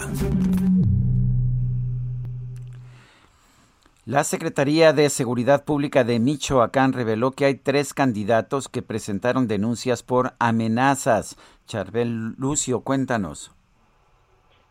Buenos días, Sergio Lupita. Les platico que en Michoacán, eh, pues los candidatos a gubernatura de Michoacán ya cuentan con seguridad y protección especial para eh, pues poder transitar por este violento estado, así lo informó la Secretaría de Seguridad Pública. En el caso de candidatos a presidencias municipales y diputaciones locales, eh, ellos eh, tendrán que eh, presentar alguna denuncia penal por amenazas para poder acceder a este apoyo de la protección especial de la Secretaría de Seguridad Pública. El, el, secretario de Seguridad, Israel Patrón Reyes, dijo ayer que suman tres denuncias de candidatos presentadas en la Fiscalía General del Estado, aunque pues no reveló nombres ni partidos políticos ni los municipios en los que están en los que van a contender estas personas. Eh, también dijo que de los siete candidatos a gobernador únicamente no cuenta con seguridad especial Raúl Morón Orozco, el aspirante eh, de Movimiento de Regeneración Nacional y de Partido del Trabajo, quien eh, pues actualmente está en eh, promovió una impugnación en, en el Tribunal Electoral del Poder Judicial de la Federación para que el INE le restituya su candidatura. Y sobre este tema eh, también les comento que hoy justamente se vence el plazo que dio el Instituto Electoral de Michoacán a Morena y a Partido del Trabajo para que presenten a una segunda opción un candidato sustituto para la gubernatura de Michoacán debido a que eh, pues el sábado pasado les impuso un plazo de cinco días para que presenten esta propuesta. Hoy se vence se habla de dos perfiles de la senadora Blanca Piña y de María de la Luz Aguilar, eh, una ex candidata también a la gubernatura de Michoacán, dos personajes, mujeres muy cercanas al presidente de la República, Andrés Manuel López Obrador. Ese es mi reporte desde Michoacán. Charbel Lucio, gracias. Seguimos pendientes. Bueno, y la Fiscalía General de la República informó sobre la detención de Raúl Cantú de la Garza, candidato de Movimiento Ciudadano a la alcaldía de Salinas Victoria, Nuevo León. Horacio Tijerín es coordinador estatal de Movimiento Ciudadano en Nuevo León y con quien vamos a platicar precisamente sobre esta detención. Horacio, muy buenos días. Hola, buenos días. Lupita y Sergio, a sus órdenes y un saludo a todo el auditorio. Gracias, Horacio. Cuéntenos qué tan correctas, qué tan sustentadas están las acusaciones en contra de Raúl Cantú. Bueno, es ha sido un hecho algo eh, eh, impreciso la información que ha dado la fiscalía. No nos han dado todos los elementos. Eh, un servidor no ha podido, no hemos podido hablar con con el candidato, con Raúl. Está, eh, digámoslo así, incomunicado sabemos de, las versiones que tenemos es por su señora esposa con la que pude hablar el día de ayer y ella dice que eh, lo único que se llevaron de su casa son tres rifles, tres rifles de cacería que estaban a nombre del papá de, del candidato de Raúl, señor que había o que falleció hace tiempo y que por eso Raúl se quedó con ese con esas armas. Ellos le atribuyen otro tipo de cosas, no han dado ninguna prueba la, información es confusa. Sergio, eh, hubo una detención cerca de la casa del candidato de una persona, parece ser que un lugarteniente de un cartel de Tamaulipas, eh, la, esta persona, lo que sabemos es que esta persona se les escapa a, a los soldados del ejército, se va corriendo y trata de entrar a la casa de, de, Raúl. Eh, Raúl, que había salido muy temprano, eh, todo esto sucedió el día de antier, 5 de abril, había salido muy temprano con su esposa a eventos de campaña, le refieren que hay soldados en su casa o en la cuadra de su casa, como dejaron a sus dos hijos menores de cuatro y dos años en su casa, se asustan, quieren ir a ver qué pasa o van a ver qué es lo que está sucediendo. Raúl intenta y no lo dejan entrar a su casa, pero luego logran llegar a su casa para ver cómo están sus hijos y desde ese momento, desde las nueve o nueve y cuarto de la mañana, lo detienen los soldados o lo detiene el eh, personal de la fiscalía y no lo dejan salir, al igual que sus dos menores hijos. Desde las nueve de la mañana hasta las pasadas las ocho de la noche, los hijos de cuatro y dos años estuvieron con él viviendo todo lo que lo que estaba pasando cuando la mamá estaba afuera y se los pudieron haber entregado. Esa es la información que tenemos por parte de la esposa de Raúl.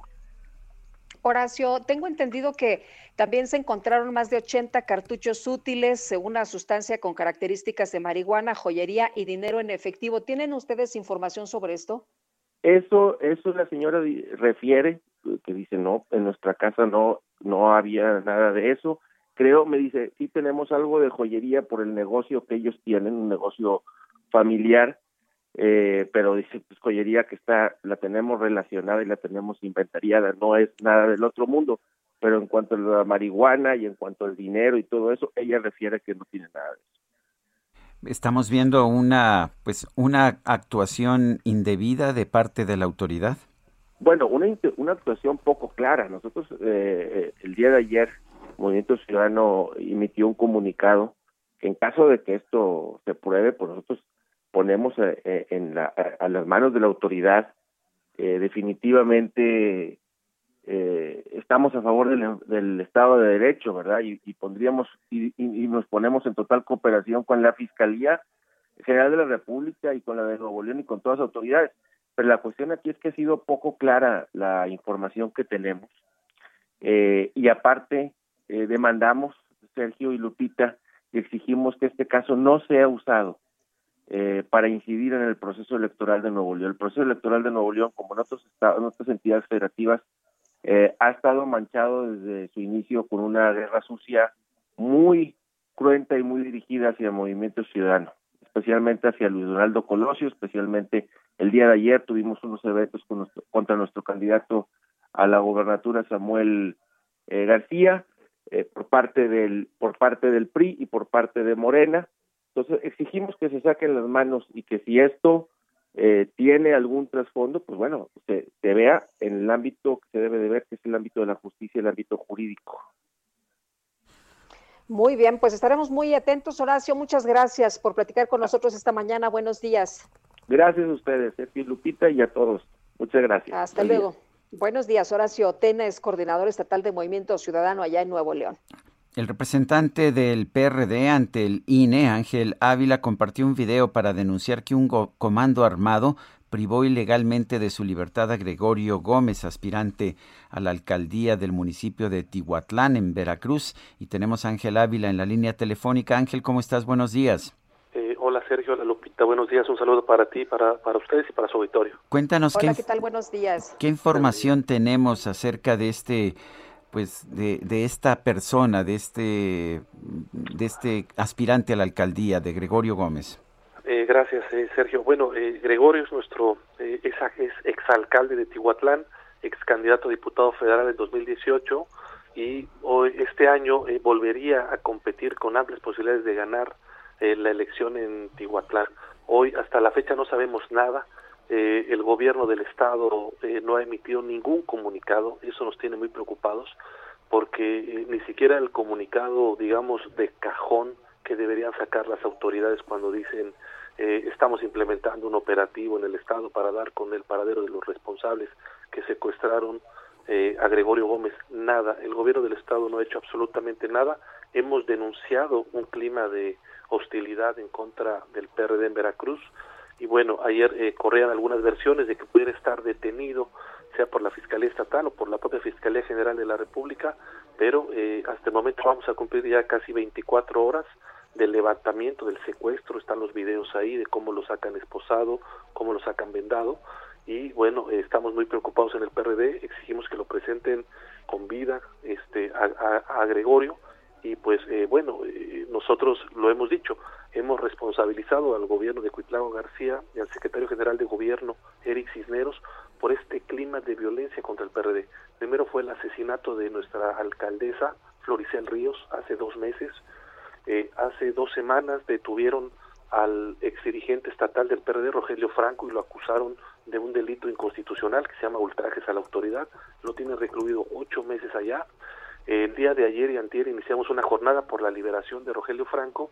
Hubo manifestaciones en la Secretaría de Gobernación en México, manifestaciones en todo el país, y qué casualidad, que el día de ayer levantan y secuestran a Gregorio Gómez, otro de los dirigentes del PRD importantes en el estado de Veracruz. Entonces, es una eh, serie Ángel, de, ¿no saben de del paradero de, de Gregorio? ¿No, ¿Ustedes no desconocen el paradero de Gregorio Gómez? Eh, por supuesto, fue levantado por este comando y hasta el momento no tenemos eh, ninguna pista de absolutamente nada y las autoridades no nos han dicho tampoco absolutamente nada. No había información de, eh, bueno, se ha dado a conocer información en, en eh, medios sobre la detención de eh, Gregorio por elementos de la policía ministerial, quienes entraron con orden de cateo en el negocio de autopartes de, de Gregorio. ¿Esta información la desconocen ustedes? Absolutamente, la familia de Gregorio ha acudido tanto a las oficinas ministeriales que están en Poza Rica y en Tuxpan, que digamos eh, son los espacios en donde debiera estar presentado Gregorio, no es así, eh, y entonces eso nos tiene preocupados, pues porque eh, pareciera ser que no tienen las autoridades a Gregorio, entonces que fue una detención por un comando armado. Este, si hubieran sido las autoridades Lupita ya lo hubieran presentado, sabríamos que fue detenido, qué cargo se le acusa para que Gregorio se pudiera defender pero pues eh, si tiene más de 24 horas esa detención y no ha sido presentado, primero, si fuera la autoridad Lupita sería gravísimo porque entonces no lo han presentado, estaría privado de su libertad de manera ilegal por parte de alguna autoridad y si no fue la autoridad, igualmente sería gravísimo que un comando armado a plena luz del día secuestrara a un candidato. Pues Ángel Ávila, estaremos al pendiente de esta información y gracias por conversar con nosotros esta mañana. Al contrario, Sergio Lupita, gracias por el espacio. Eh, vamos a seguir pidiendo que se presente a Goyo con vida este, y les agradezco mucho que nos hayan permitido exponer este caso que es muy grave para la vida política del país, principalmente porque es una vida y porque en las campañas estamos viendo un clima de violencia política como nunca en contra de los partidos políticos. Gracias, Sergio Lupita. Gracias, Ángela. Buen día. Hasta luego, muy buenos días. Es Ángel Ávila, representante del PRD ante el INE. Ruta 2021, la ruta hacia las elecciones presentó.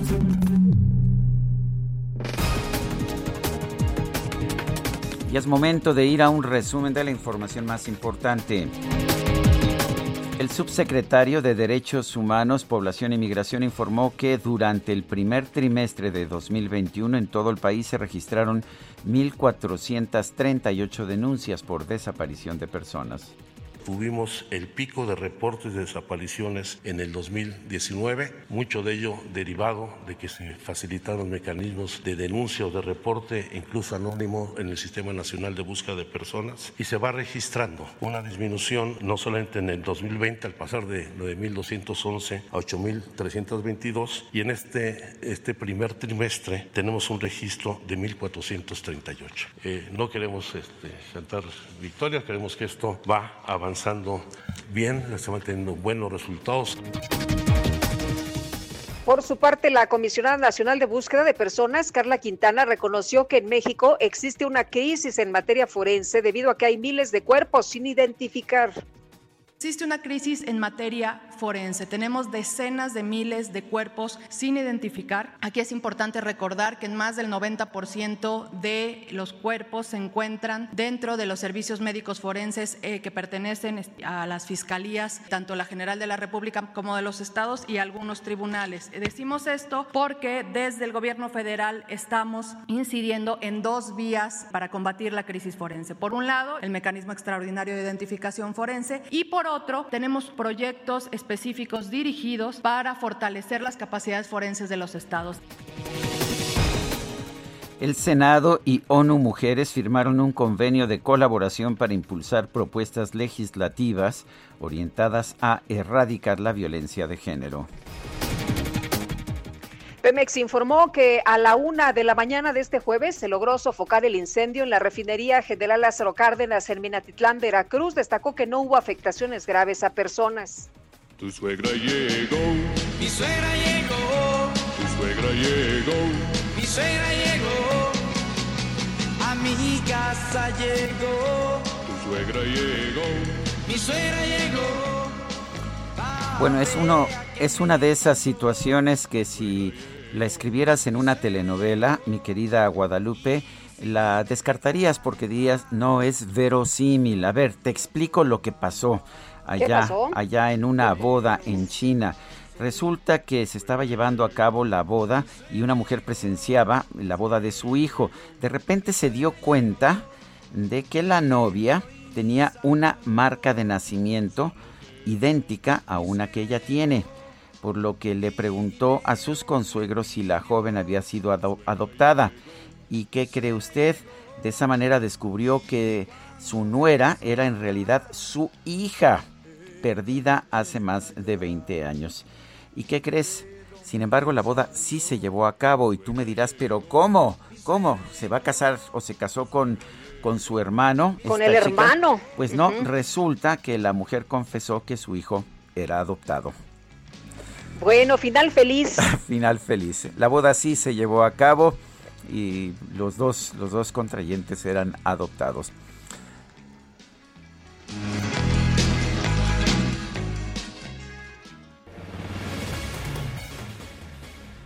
Y vamos a continuar con la información. La segunda sala de la Suprema Corte de Justicia de la Nación otorgó una suspensión al municipio de Puebla, medida cautelar que impide al gobernador, a Miguel Barbosa, asumir el mando de la Policía Municipal. Y Diana Martínez nos explica por qué.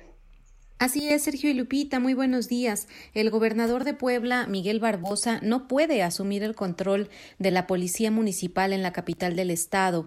Esto debido a que la segunda sala de la Suprema Corte de Justicia de la Nación concedió una suspensión en la controversia constitucional que presentó el Ayuntamiento de Puebla para que el máximo tribunal del país decida si el gobernador tiene facultades para remover y nombrar al titular de la institución policial. De acuerdo con el ayuntamiento, Barbosa se excedió en sus facultades. El gobernador argumentó la necesidad de una limpieza de malos mandos policiales, pues están coludidos con el crimen organizado. Con la decisión de la Corte, Barbosa se debe abstener de tener el mando de la Policía Municipal hasta que se resuelva la controversia. La Corte había negado la suspensión, por lo que se presentaron recursos de reclamación y luego de estas inconformidades con la decisión inicial de la Suprema Corte, los ministros de la segunda sala determinaron que la suspensión otorgada no tiene efectos restitutorios porque no se ha consumado la orden del gobernador. Esto significa que la medida se concedió para que las cosas se mantengan en el estado en que se encuentran hasta que el máximo tribunal decida si la orden de Barbosa es o no constitucional.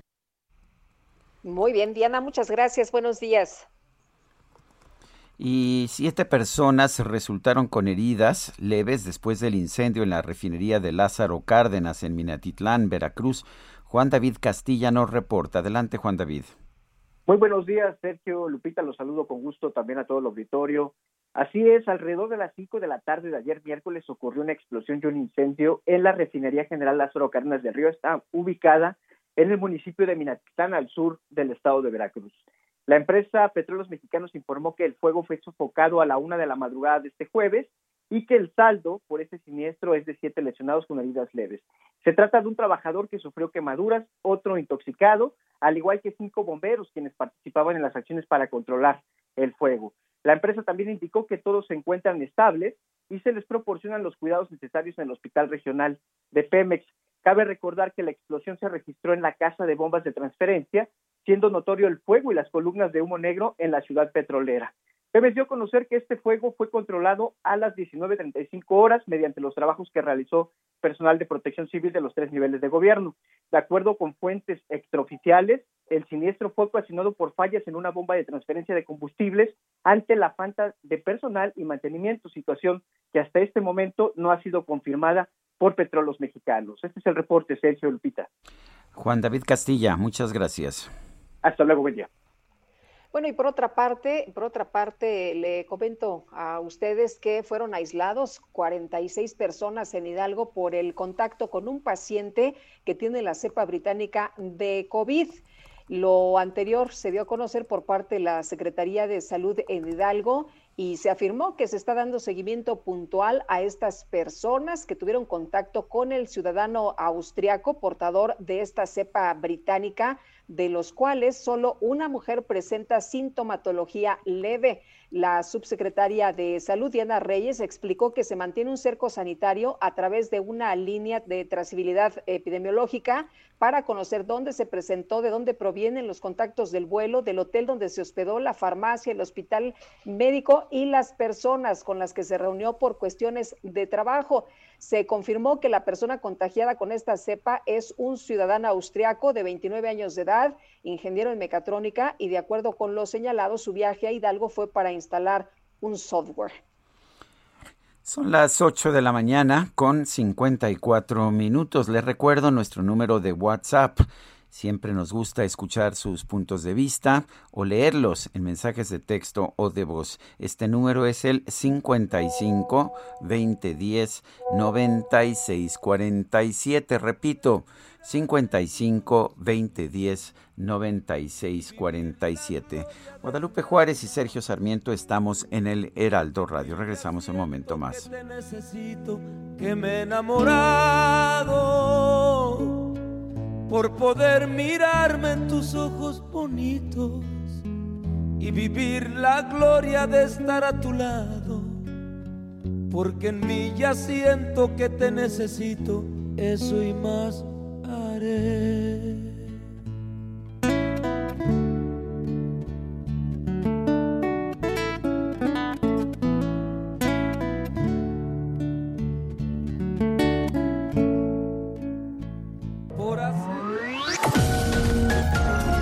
Sergio Sarmiento y Lupita Juárez quieren conocer tu opinión, tus comentarios o simplemente envía un saludo para ser más cálida esta mañana.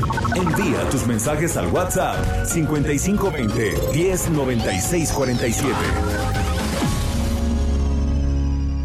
Heraldo Radio, la HCL se comparte, se ve y ahora también se escucha.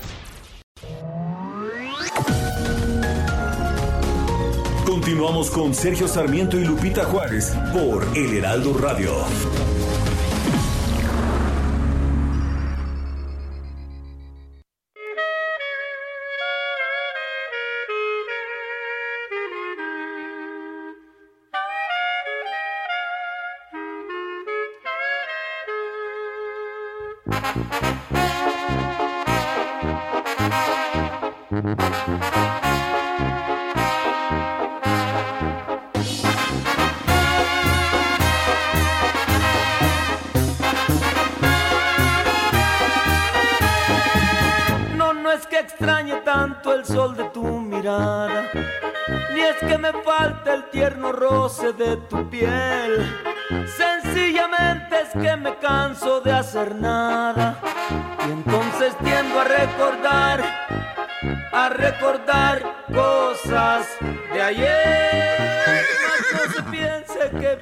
Seguimos escuchando música interpretada por Joan Sebastián. Esto se titula Sentimental, que te la pidieron, ¿verdad? Sí, la pidió una persona del auditorio, Sergio, que les ha gustado la música esta mañana, pues ahí está en la hora de las complacencias. Sentimental. Ándale. Sentimental. Muy bien. Muy bien, pues tenemos mensajes de nuestro público. Saludos Lupita y Sergio de aquí, Guadalajara, Jalisco. Aquí muy fresca la mañana y nuestra diva María Félix, una de nuestras grandes talentos de la época dorada del cine mexicano. David Castañón, bonito día. Qué mujer más hermosa, lista. Bueno, a mí la verdad me encanta la personalidad de María Félix. Dice por otra parte Marcela González, que nos dice que somos sus amigos favoritos. Dice Marcela González, tengo una duda. Me pusieron la de AstraZeneca y 72 horas después tuve mareo y pérdida de equilibrio durante dos horas. ¿Tendrá que ver eso? Sí, sí es posible que sea una de las consecuencias secundarias. Si las molestias persisten, ahora sí que, como dicen, consulte a su médico. Lo más probable es que las molestias desaparezcan de inmediato. Cuando uno se siente mal con una vacuna como esta, lo, eh, lo que significa es que la vacuna está haciendo su trabajo. Bueno, su apoyo para reportar una fuga de agua que tenemos desde hace tres meses en varias ocasiones, ya se ha reportado por parte de vecinos sin que vengan a atender la fuga. Se ubica en Avenida Central, frente al número 62, la colonia Estepalcates, entre Calzada Ignacio Zaragoza y Cadetes Iztapalapa. Agradezco su atención y gestión. Excelente día nuestros amigos ahí de SAGMEX. Por favor, atender esta fuga. Tres meses y no han hecho nada. En su conferencia de prensa, el presidente López Obrador reconoció que hay compromiso de su gobierno, más bien que hay un compromiso del gobierno de los Estados Unidos para tener una política migratoria con dimensión social, pero dice que esta va a llevar tiempo.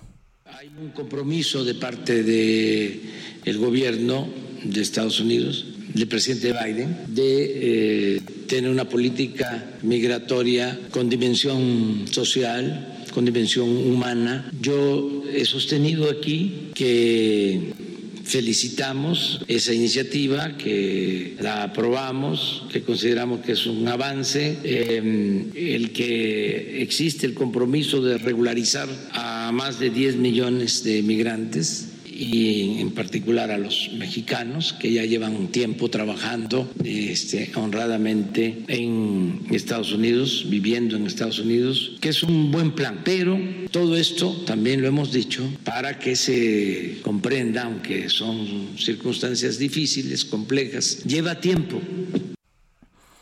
En otros temas, confirmó el presidente que se va a vacunar con AstraZeneca, a pesar de la información que ha circulado en las últimas horas. No sabe todavía si acudirá a un centro de vacunación o lo hará en una conferencia para dar el ejemplo. Escuchemos. Sí me corresponde la AstraZeneca. Y además, como hay eh, una campaña, eh, ya se ha demostrado de que no tiene riesgos la vacuna, que este, son mínimos para el beneficio que causa. Y como fue la que se aplicó aquí en la este, demarcación, en la delegación Cuauhtémoc, en la alcaldía Cuauhtémoc, pues esa es la que me voy a poner. El presidente López Obrador confirmó, por otra parte, que habrá cambio en la titularidad de la Conagua. Se va Blanca Jiménez por una razón familiar, pero no se preocupe usted, no la dejan sin trabajo como escuata. La mandan de embajadora a Francia. ¿Cuál es su experiencia? Creo que ninguna. Pero en fin, eh, llega en cambio a la Conagua Germán Martínez Santoyo, quien ya trabajó para el presidente López Obrador. Vamos a escuchar. No, pero voy a informarles algo este, sobre esto. Eh, va a haber cambios en Conagua, pero no porque haya incapacidad de la directora Blanca Jiménez. Tiene un asunto familiar, se le presentó y tiene que este, dejar la Conagua, tiene que dejar el país. Pues eh, va a hacer propuesta para que el Senado este, decida como embajadora en Francia. El lugar le va a ocupar es Germán Martín Santoyo. Oye, Lupita, yo también tengo un, problema familiar. ¿No me podrán hacer embajador en Madrid? Pues yo creo que sí, porque Francia ya está ocupado, ¿eh? Ah, sí, le, está ocupado. Bueno, si no, este, no, pues no sé, alguna otra embajada buena. Ves que tengo problemas familiares, sí, entonces, este, Pues bueno. Pues no te preocupes, no te preocupes. Para eso son las embajadas, ¿no? Para resolver problemas familiares. Yo pensé que era para los diplomáticos de carrera, esos que han estado ahí. Ah, sí, los que se prepararon para ser sí, embajadores. Los que se prepararon. Ah, pues ¿en qué país crees que vives? bueno, Ah, ¿Ya ves cómo eres? ya ves, ya ves cómo soy. Bueno, pues vámonos. Es que no somos ¿cómo iguales? ¿no? No, somos, iguales. Pero Bueno, nos prometieron que íbamos a hacer como Dinamarca, ¿no? eso sí nos lo prometieron. Pero ya, Bueno. ya somos, ¿no? Como Dinamarca. Eso es lo que dicen. Por lo menos en el sistema de salud ya estamos prácticamente igual. Bueno, pues adelante, Guadalupe. Fíjate que dieron prisión preventiva a el Fabián de la Ronda 88, considerado uno de los 10 delincuentes más buscados aquí en la Ciudad de México. Y Carlos Navarro, a ver, cuéntanos, nos tienes todos los detalles. Hola, Carlos. No parece que no nos está oyendo. Bueno, está nuestro equipo de producción ya tratando de tratando de, de ponerse en contacto. Ya está, ya está listo. Adelante, Carlos Navarro. Buenos días, Sergio y Lupita. Les saludo con gusto a ustedes y al auditorio. Bien, el Fabián de la Peralvillo o Fabián de la Ronda 88, considerado uno de los 10 delincuentes más buscados en la Ciudad de México, se va a quedar en el reclusorio Oriente. La Fiscalía de Justicia de la Ciudad de México obtuvo de un juez de control la prisión preventiva justificada como medida cautelar en cumplimiento de un mandamiento judicial por la probable comisión del delito de asociación delictuosa. En la audiencia de cumplimiento de orden de aprehensión, el juzgador calificó como legal el aseguramiento, por lo que el agente del Ministerio Público formuló la imputación en contra del individuo referido. La defensa del señalado solicitó la duplicidad del término constitución, eh, petición que fue concedida por el juez de control, quien determinó continuar con la audiencia el próximo 11 de abril. Recordemos que en un operativo que llevaron a cabo la Secretaría de Seguridad Ciudadana de la Ciudad de México, la Fiscalía General de Justicia Local y la Secretaría de la Defensa Nacional, fue aprendido antier en Acapulco Guerrero el Fabián.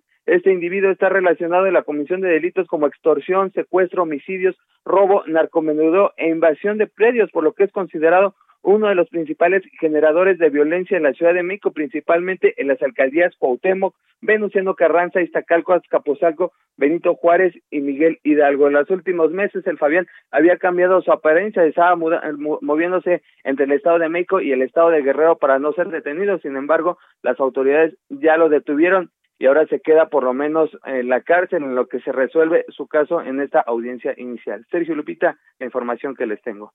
Gracias, Carlos. Hasta luego, buenos días.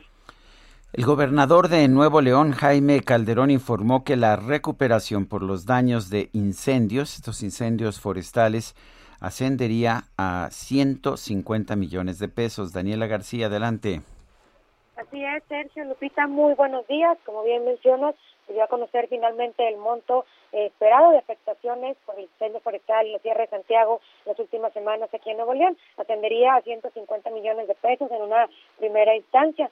Se requeriría esta inversión, al menos 100 millones para la recuperación de las viviendas afectadas y otros 50 millones para las acciones de rescate de las zonas afectadas, al menos en un inicio. Esto aunado a los ya 80 millones de pesos que ya invirtió el Estado durante el combate de este y otros incendios en las últimas semanas en la entidad. De acuerdo a las cifras que nos proporcionó la Secretaría de Desarrollo Social, suman casi mil personas afectadas por esta situación en 24 comunidades. Se dañaron 188 viviendas en total y de estas 135 sufrieron daños de forma parcial y 53 de forma total. A este, eh, estos arreglos de estas viviendas es de donde irían los 100 millones de pesos de los que hablaba el gobernador el día de ayer. Y también el día de ayer pues, se registró otro incendio forestal aquí en Nuevo León, este ahora en el municipio de Rayones, en la comunidad de Los Mireles y Sierra California, a una altura de 2.300 metros. Sin embargo, lo que sí menciona la autoridad es que por el momento no se registra riesgo para la población y bueno, con esto suman ya 31 incendios forestales en lo que va del año aquí en la entidad. Bueno, Daniela, muchas gracias por toda tu información. Estamos pendientes. Muy buenos días. Buenos días. Y este lunes 12 de abril arranca el programa Asignatura con Marifer Centeno en todas las plataformas del Heraldo de México. Y Marifer Centeno, perito grafóloga, qué gusto saludarte esta mañana. ¿Cómo te va? Buenos días. Lupita, buenos días, ¿cómo están? Sergio, me da muchísimo gusto saludarlos. Qué emoción estar con ustedes. Marifer, gracias.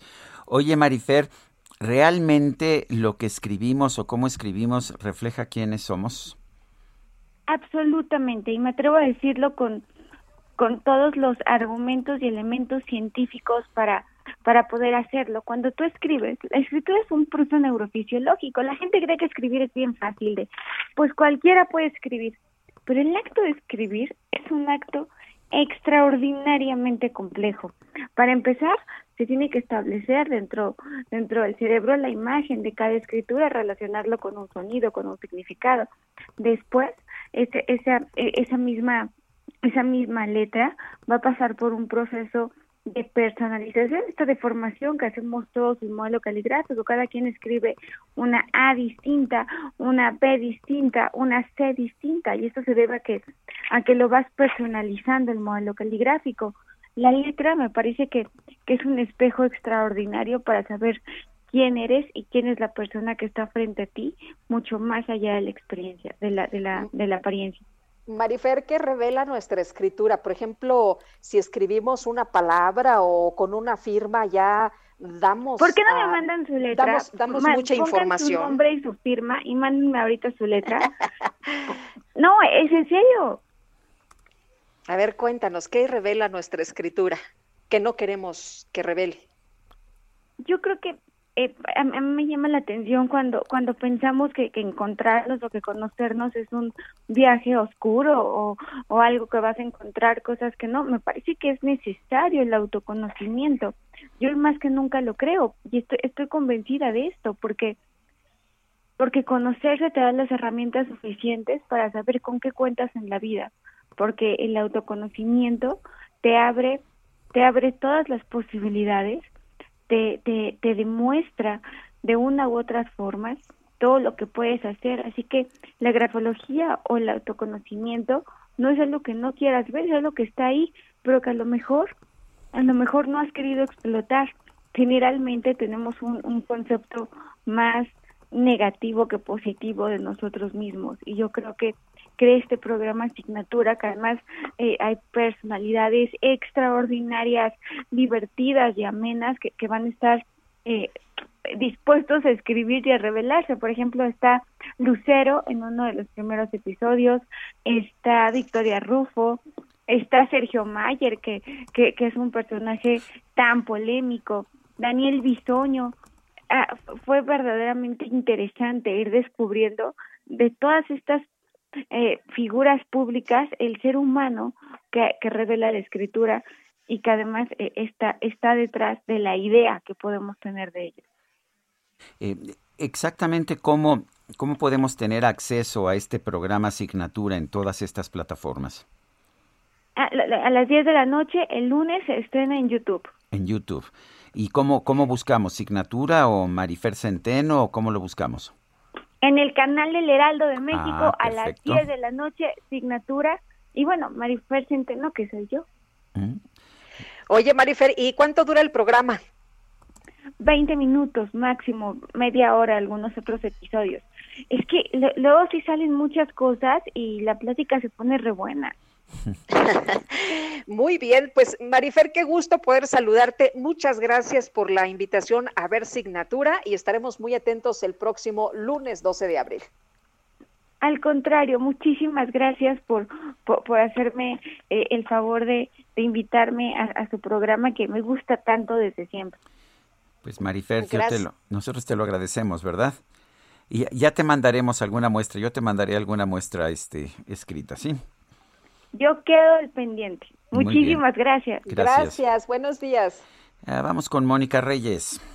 Muchas gracias, Sergio Sarmiento, Lupita Juárez, qué gusto y placer que pues nos permitan estar con ustedes en su programa platicando sobre el factor de transferencia. Muchos amigos y amigas siempre están constantemente preguntando qué es, para qué sirve, me lo puedo eh, poner, tomar, etcétera, mi querida Aris Chávez. Y bueno, pues ya está aquí conmigo Aris Chávez, representante de Productos y Tratamientos Politécnico. Pues bienvenida, Aris, para que nos platiques todo del factor de transferencia y más en esta época, ¿verdad?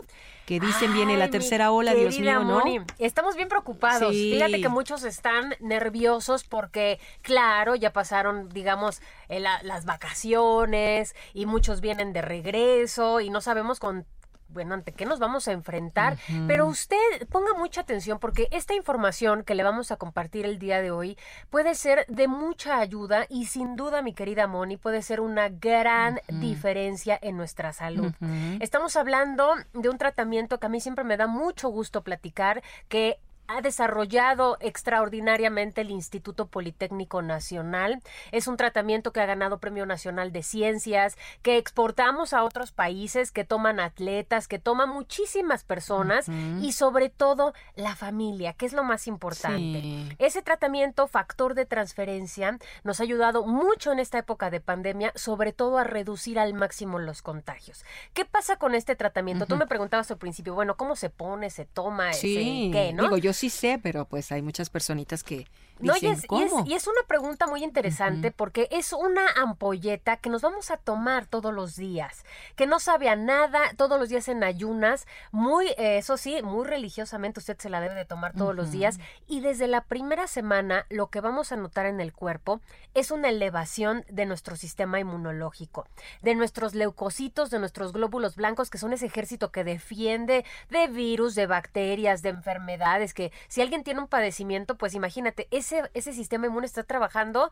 24/7. Cuando le damos un tratamiento extra que nos ayuda, que le ayuda al sistema inmune pues a hacerle frente a los contagios, bueno, pues tenemos resultados maravillosos. Una elevación de un 470%. En personas sanas Siempre es lo mejor. Si usted lo puede adquirir y se lo puede tomar en esta época, es extraordinario. Tiene una, eh, una duración de hasta cuatro meses en donde vamos a estar con nuestras defensas bien altas. De manera preventiva, siempre es muy bueno, siempre es mejor, podemos dárselo a toda la familia, no tiene efectos secundarios, no tiene contraindicaciones. Pero tengo una buena noticia para nuestros amigos, nuestros pacientes que tienen alguna enfermedad.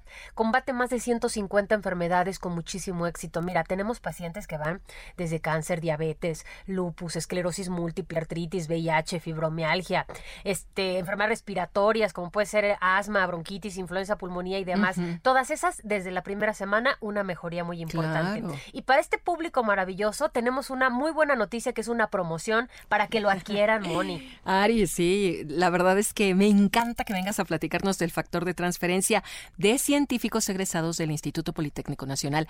Pues ya nos dijiste todas sus bondades. Ahora danos una super promoción porque sí, estamos animándonos, obviamente, a adquirirlo. Tiene que llamar en este momento a este teléfono, vaya marcando 55 56 49 44 44. Vaya anotando este número muy importante. Son 12 tomas de factor de transferencia que hoy estamos haciendo un descuento de 1,800 pesos. Es lo único que usted va a pagar, 1,800 pesos. Y si se apura a llamar, le vamos a regalar otras 12, es decir, 24. Y en un paquete donde les vamos a regalar dos caretas de máxima protección transparentes, dos cubrebocas N95, dos geles antibacteriales y va a estrenar un smartwatch que va de regalo en este paquete. Así que marque 55 56 49 44 44. ¿De nueva cuenta? 55 56 49 44 44 protegernos Moni con el factor de transferencia. Por supuesto que sí. Muchas gracias, Aris. Buenos días. Regresamos con ustedes, Sergio Sarmiento Lupita Juárez. Gracias. Permiso Cofepris 1733 9 p o 451.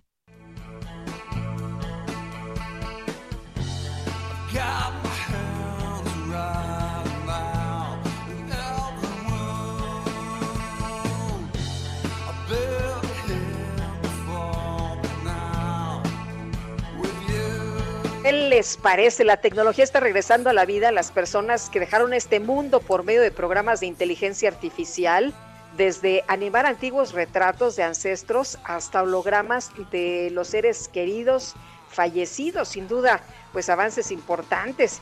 Ahora los expertos han dado un paso, no al más allá, sino más allá, creando nueva música de pues artistas reconocidos que tuvieron un destino trágico, como el caso de Kurt Cobain, y esto es posible gracias al uso de una herramienta que lleva por nombre Magenta, que es pieza clave de un proyecto que se titula Lost Tapes of the 27 Club, eh, que pretende rendir tributo de la música de Jim Morrison, de Amy Winehouse, eh, Jimi Hendrix, de estos del Club de los 27, que perdieron la vida, como ustedes lo, saben, en, la cúspide de su carrera. Y que bueno, pues ahora, gracias a estos programas de inteligencia artificial, pues tendremos de nueva cuenta. a mí me parece entre fascinante y hasta me da un poquito de miedo, ¿verdad? Y creepy. Ah, qué cosa. Fíjate que yo el otro día eh, me, mandaron de, mi familia, hay varias personas que, pues, que, perdieron la vida, mi papá, mis abuelos, y el otro día mandaron unas fotografías y la verdad es que, híjole, sí, eh, está, te da como emoción, pero al mismo tiempo, como tú dices, es algo muy extraño.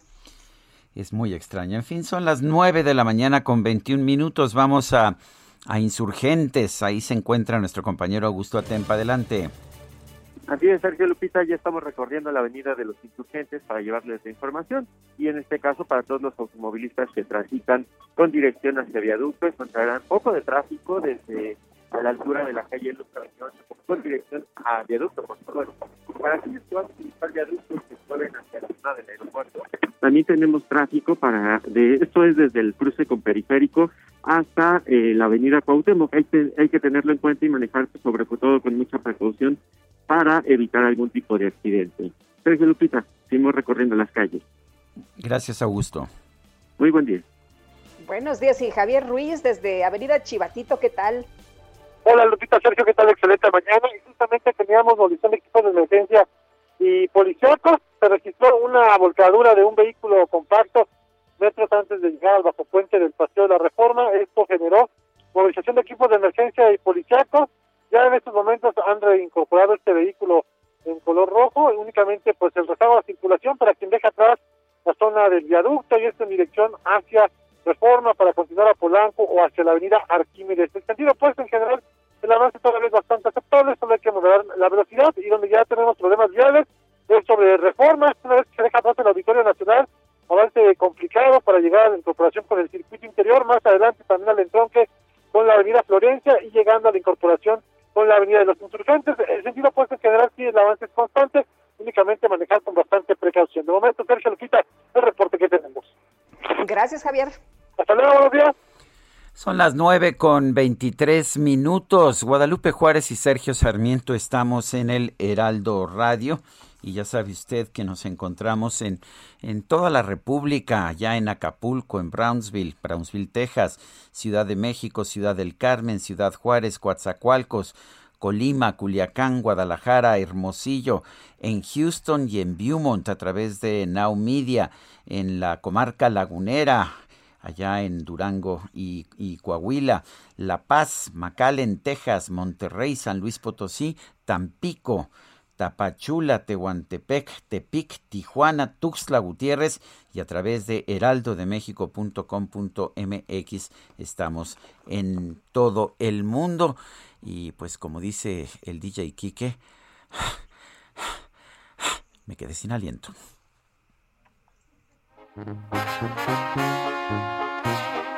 Tengan para que aprendan.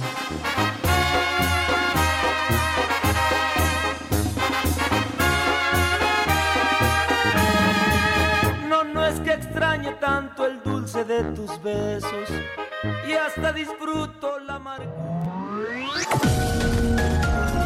Sergio Sarmiento y Lupita Juárez quieren conocer tu opinión, tus comentarios o simplemente envía un saludo para ser más cálida esta mañana. Envía tus mensajes al WhatsApp 5520 109647.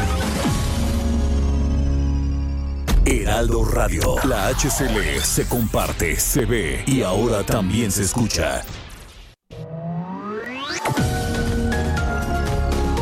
Continuamos con Sergio Sarmiento y Lupita Juárez por El Heraldo Radio.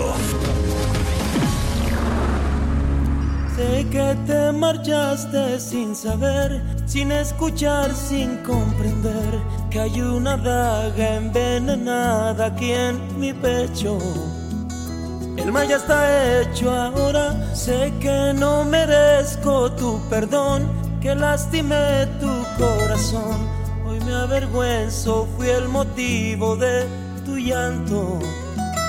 Queriéndote tanto, pues te amo. Te amo. Soy un idiota, te perdí, pero te amo. Te amo. Seguimos escuchando a Joan Sebastián. Te perdí, pero te amo. Soy un idiota, te perdí, pero te amo. No sé por qué me suena. A veces yo me he sentido así. Y el Kike, el DJ Kike, que es medio romántico, también seguro le ha pasado más de una vez. No lo puedo decir por cierto, de seguro, porque no sé si sonríe o no sonríe, porque tiene su cubrebocas cuando trabaja. Es muy correcto. Ay, se me hace que sí, ha, ha, sufrido. Males de amor. ¿Y tú, Lupita? No, ¿qué es eso? Males de amor, no sabes de esas cosas. ¿Qué es eso? ¿no? ¿Qué es eso? Bueno, tenemos mensajes de nuestro público.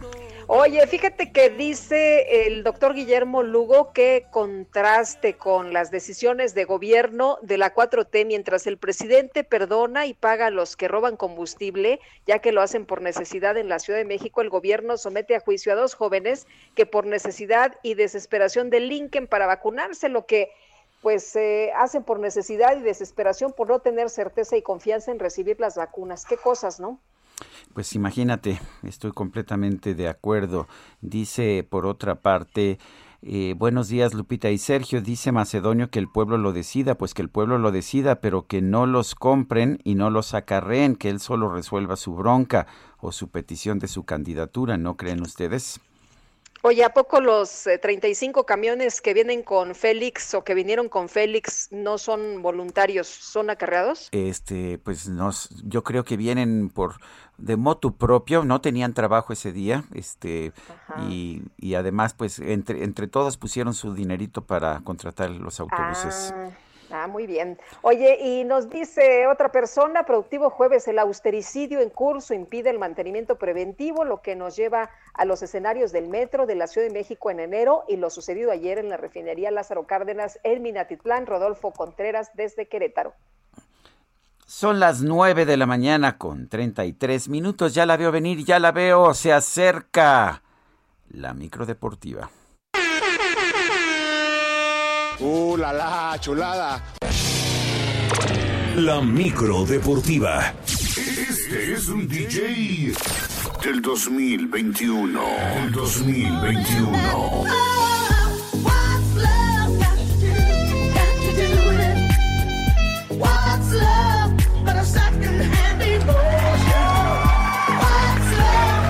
Ya lo veo, ya está aquí acompañado, flanqueado, es su guardaespaldas, ah no, es el cacharpo, perdón, el cacharpo acompaña a Julio Romero. Adelante Julio, ¿qué nos tienes esta mañana? Muchas gracias Sergio Lupita, qué gusto saludarlos este jueves, efectivamente ya llegamos aventando lámina informativa junto con el DJ Cacharpo, operador Kike, el único del cuadrante, vámonos, la selección mexicana de fútbol descendió hasta el sitio 11 en el ranking mensual que da a conocer la FIFA luego de la pasada fecha donde se perdió ante Gales. El representativo nacional salió del top 10 donde ocupaba el noveno sitio. El listado es encabezado por Bélgica, que se encuentra por delante de Francia, Brasil, Inglaterra y Portugal, los primeros cinco lugares de este listado. Por cierto, se anunció que el tricolor mayor, que es dirigido por Gerardo Martino, regresa a jugar a los Estados Unidos y lo hará el próximo 30 de mayo ante Islandia en Arlington, en Texas. Será en fecha FIFA y servirá de preparación rumbo a la recta final de la Liga de las Naciones de la CONCACAF, así es que regresa pues lo que se ha denominado como el Tour Molero allá a los Estados Unidos. Y ya que estamos en CONCACAF, bueno, pues el día de ayer los octavos de final, los octavos de final de la Conca Champions. El equipo de León empató a uno con Toronto. Qué cantidad de oportunidades dejó ir el conjunto Esmeralda. Dominó el juego, sobre todo en la segunda mitad, pero no pudo hacer un gol más y empató a uno con el conjunto de Toronto. Mientras que las Águilas del América de visita le pegaron dos por uno al Olimpia allá en el Estadio Nacional en Tegucigalpa. Federico Viñas abrió el marcador para darle rumbo al duelo y espera que sus actuaciones pues convenzan al técnico Santiago Solari para tener más minutos en el cuadro titular.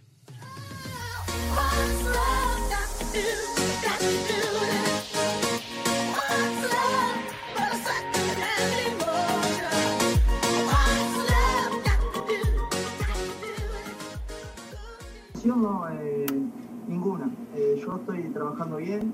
Eh, bueno, el técnico lo sabe, me ve que estoy trabajando bien. Y nada, hoy Henry y Roger lo están haciendo muy bien y nada, uno tiene que, esperar su oportunidad. Y bueno, cuando le toque, tiene que, que aprovecharla al máximo, ¿no?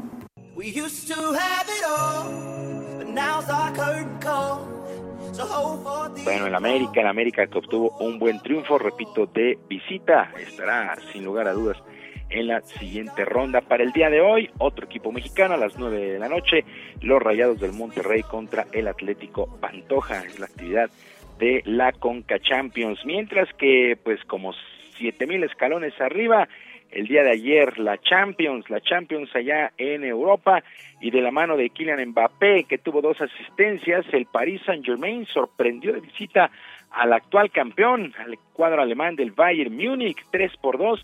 Qué juegazo se vivió el de ayer entre el Paris Saint-Germain y el Bayern Múnich, mientras que el Chelsea se impuso 2 por 0 al Porto con Jesús Manuel el Tecatito Corona los 90 minutos para el Porto, incluso se equivoca y le cuesta un gol ahí a su equipo. Así es que los cuartos de final de la Champions. Mientras que en el balompié local, uno de los equipos que más ha decepcionado en la actual campaña, sin lugar a dudas, son los Pumas, los Pumas de la universidad, que ya dependen de otros resultados para buscar el boleto al repechaje.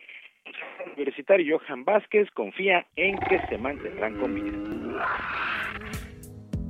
You know that we are sold out. This is waiting.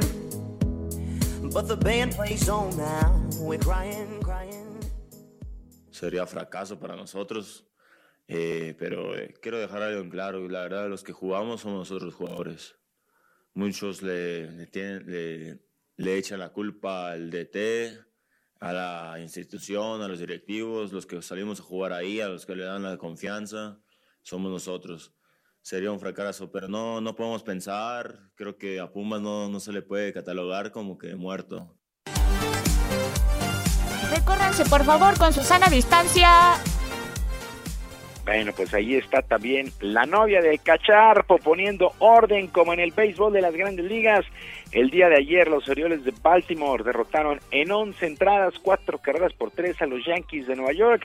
En este duelo, el mexicano Luis César, el pitcher mexicano Luis César, qué gran relevo, apenas dos tercios de entrada, ponchó a dos enemigos y regaló una base por bolas. Con la casa llena, ponchó a los dos enemigos a los que enfrentó Luis César.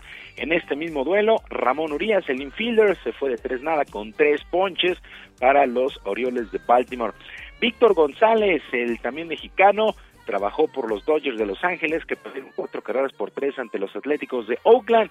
También un tercio de entrada, solamente enfrentó un bateador y lo dominó sin mayores problemas. También Sergio Romo de los Atléticos de Oakland, una entrada, a él sí le hicieron una carrera, le pegaron dos hits, regaló una base por bolas y ponchó a un enemigo. El otro Urias, Luis, trabajó con los cerveceros de Milwaukee, que vencieron cuatro por dos, bueno, a los cachorros de Chicago se fue de cuatro nada con tres ponches. ¿Cómo va el asunto? Prácticamente a una semana de haber arrancado la campaña allá en la Gran Carpa, los líderes en la Liga Americana, los Orioles de Baltimore, los Mellizos de Minnesota y los Astros de Houston en sus respectivas divisiones, en la este, en la central y en el oeste. En la Liga Nacional encabezan los Phillies de Filadelfia, los Rojos de Cincinnati y los Dodgers, los Dodgers de Los Ángeles, que se espera mucho del actual campeón de la Gran Carpa. Y Hirofumi Yoshimura, quien es el gobernador de la prefectura de Osaka, el corrido de la llama olímpica por las calles de esta provincia debido al tema de la pandemia. El gobierno local ha solicitado a los habitantes que no salgan de sus domicilios más que para cosas elementales, por lo que el relevo ante la gente quedó descartado. La organización de los Juegos aceptó esta decisión y harán una pequeña ceremonia en un parque cerrado los días 13 y 14 de abril, luego de que la flama saliera de Fukushima el pasado 25 de marzo rumbo a Tokio. Así es que siguen las restricciones de cara a los Juegos Olímpicos. Y con la participación del mexicano Carlos Ortiz, todo se encuentra listo para que el día de hoy se ponga en marcha el Masters de Golf allá en Augusta, uno de los eventos más importantes de este deporte. El mexicano campeón en el abierto de Houston el año pasado se dijo muy respetuoso del campo y espera recorrerlo de buena manera y con paciencia para terminar en una buena posición esta ronda. Arranca el Masters de Augusta, siempre, siempre un espectáculo este, este evento en el mundo del golf en la PGA. Sergio Lupita, amigos del auditorio, la información deportiva este jueves, que sea un extraordinario día. Yo, como siempre, les mando un abrazo a la ¡Torito! ¡Torito! Muy bien. Oye, tu, tu cacharpo está desatado, mi querido Julio. Imagínate mañana. Está desatadísimo porque a él lo íbamos a vacunar lo íbamos a vacunar contra otra enfermedad, pero también creo que nada más le inyectaron aire. Ah, eso. se calienta. no, pues cómo no. Son las consecuencias de andar jugando con las vacunas.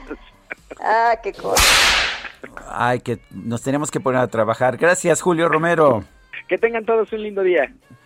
Hasta luego, muy buenos días. Bueno, y vámonos a otras cosas. Fíjate que del 9 al 30 de abril se va a celebrar la 18 edición del Festival Internacional de Cine Judío en México.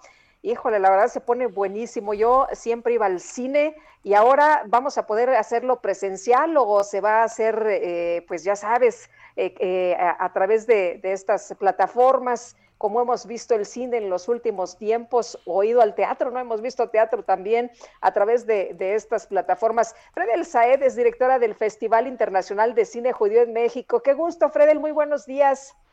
Hola, buenos días, Sergio Lupita, qué gusto hablar con ustedes. Muy bien, y qué gusto que ya viene este Festival del, del Cine Judío, pero cómo se va, cómo lo vamos a ver, es presencial, no es presencial y pues qué podemos ver.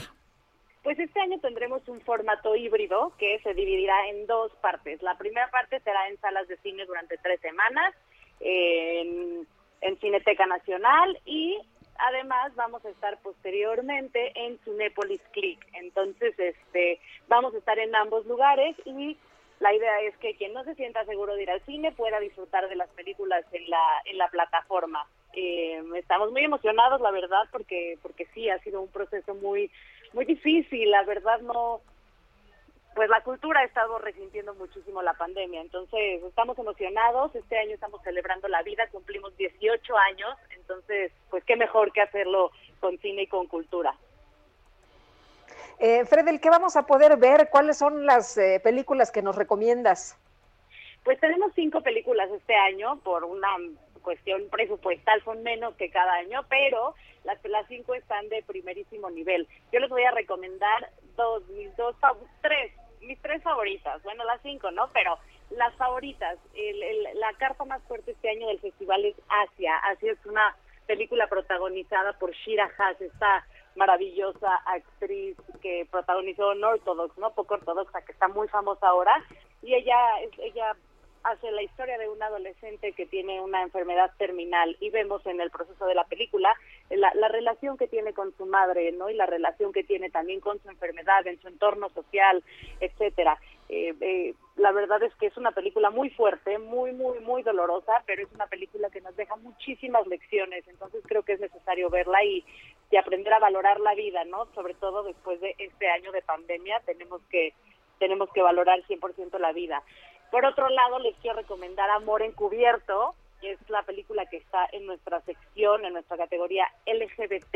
Es la historia de un chico que en su pasado de, más joven era parte de ISIS, este grupo terrorista peligrosísimo, y decide desprenderse y un tiempo después eh, ISIS lo recluta, es una comedia, suena súper fuerte, ¿no? Dramática, pero es una comedia. Isis lo recluta para eh, infiltrarlo al, al concurso Eurovisión, el, Festival de la Canción, para, para que Isis pueda infiltrarse a la, a la vez y cometer un acto terrorista. Entonces vemos, pues obviamente todo lo que sucede alrededor de esta, de esta comedia. Y, y, hay una historia de amor ahí muy bonita que también nos, nos hace valorar, ¿no? Nos hace, nos enseña el valor del amor. Eh, Y por último les voy a recomendar mi favorita, se llama Sirenas. Sirenas es la historia de una, una isla, una playa en Haifa, en Israel, que se llama Kriyat Ayam, que cuenta una leyenda que ahí aparecen sirenas, pero es un lugar que nadie, al que nadie va. Entonces un tiempo después un chico decide decir que vio una, una sirena y pues la gente empieza a ir y empiezan a, a, frecuentar la, la playa para ver si alguien ve a la sirena y esto pues empieza a darle vida obviamente a los a los a las personas que viven en, en esta en esta playa. Entonces eh, pues bueno esas son tres de nuestras cinco películas. Pueden revisar nuestra programación en nuestra página de internet para para ver los trailers leer los la sinopsis etcétera. Muy bien. Fredel muchas gracias por invitarnos al cine. Muy buenos días. Muchas gracias a ustedes. Bonito día. Muy bien Guadalupe. Nos vamos presencial o nos nos vemos en la plataforma nos vemos en la plataforma, si te parece. Bueno, son las 9 de la mañana con 46 minutos. También de manera virtual vamos a un resumen de la información. El presidente López Obrador aseguró que Estados Unidos tiene una actitud de mucho respeto hacia el pueblo mexicano y a los migrantes. Aseguró que la Unión Americana podría autorizar fondos por 4 mil millones de dólares para apoyar a Centroamérica. Bueno, y por otro lado, el presidente anunció que se va a aplicar la vacuna contra el COVID-19 de la farmacéutica AstraZeneca. Dijo que los riesgos de esta fórmula son mínimos para el beneficio que causa. Un cálculo realizado por el University College de Londres estimó que el Reino Unido podría alcanzar la inmunidad de rebaño el próximo 12 de abril debido a que más de la mitad de la población adulta de ese país ya recibió la vacuna contra el COVID-19.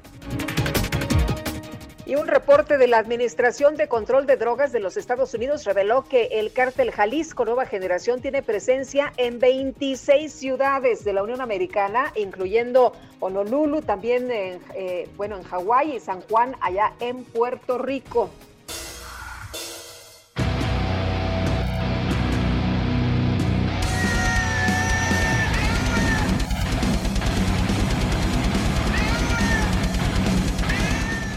La directora de producto de la discográfica estadounidense Fearless Records, Ana Mrisigloki, adoptó un gato callejero al que le puso Rub Shakir. Este comenzó a maullar de forma rítmica cuando escuchaba canciones de metal. Por ello, Ana lanzó una nueva banda virtual llamada Cátera, con su gato como vocalista y anunció que todo lo que se recaude con su primer sencillo, Hunger of the Beast, el hambre de la bestia será donado para un refugio de animales.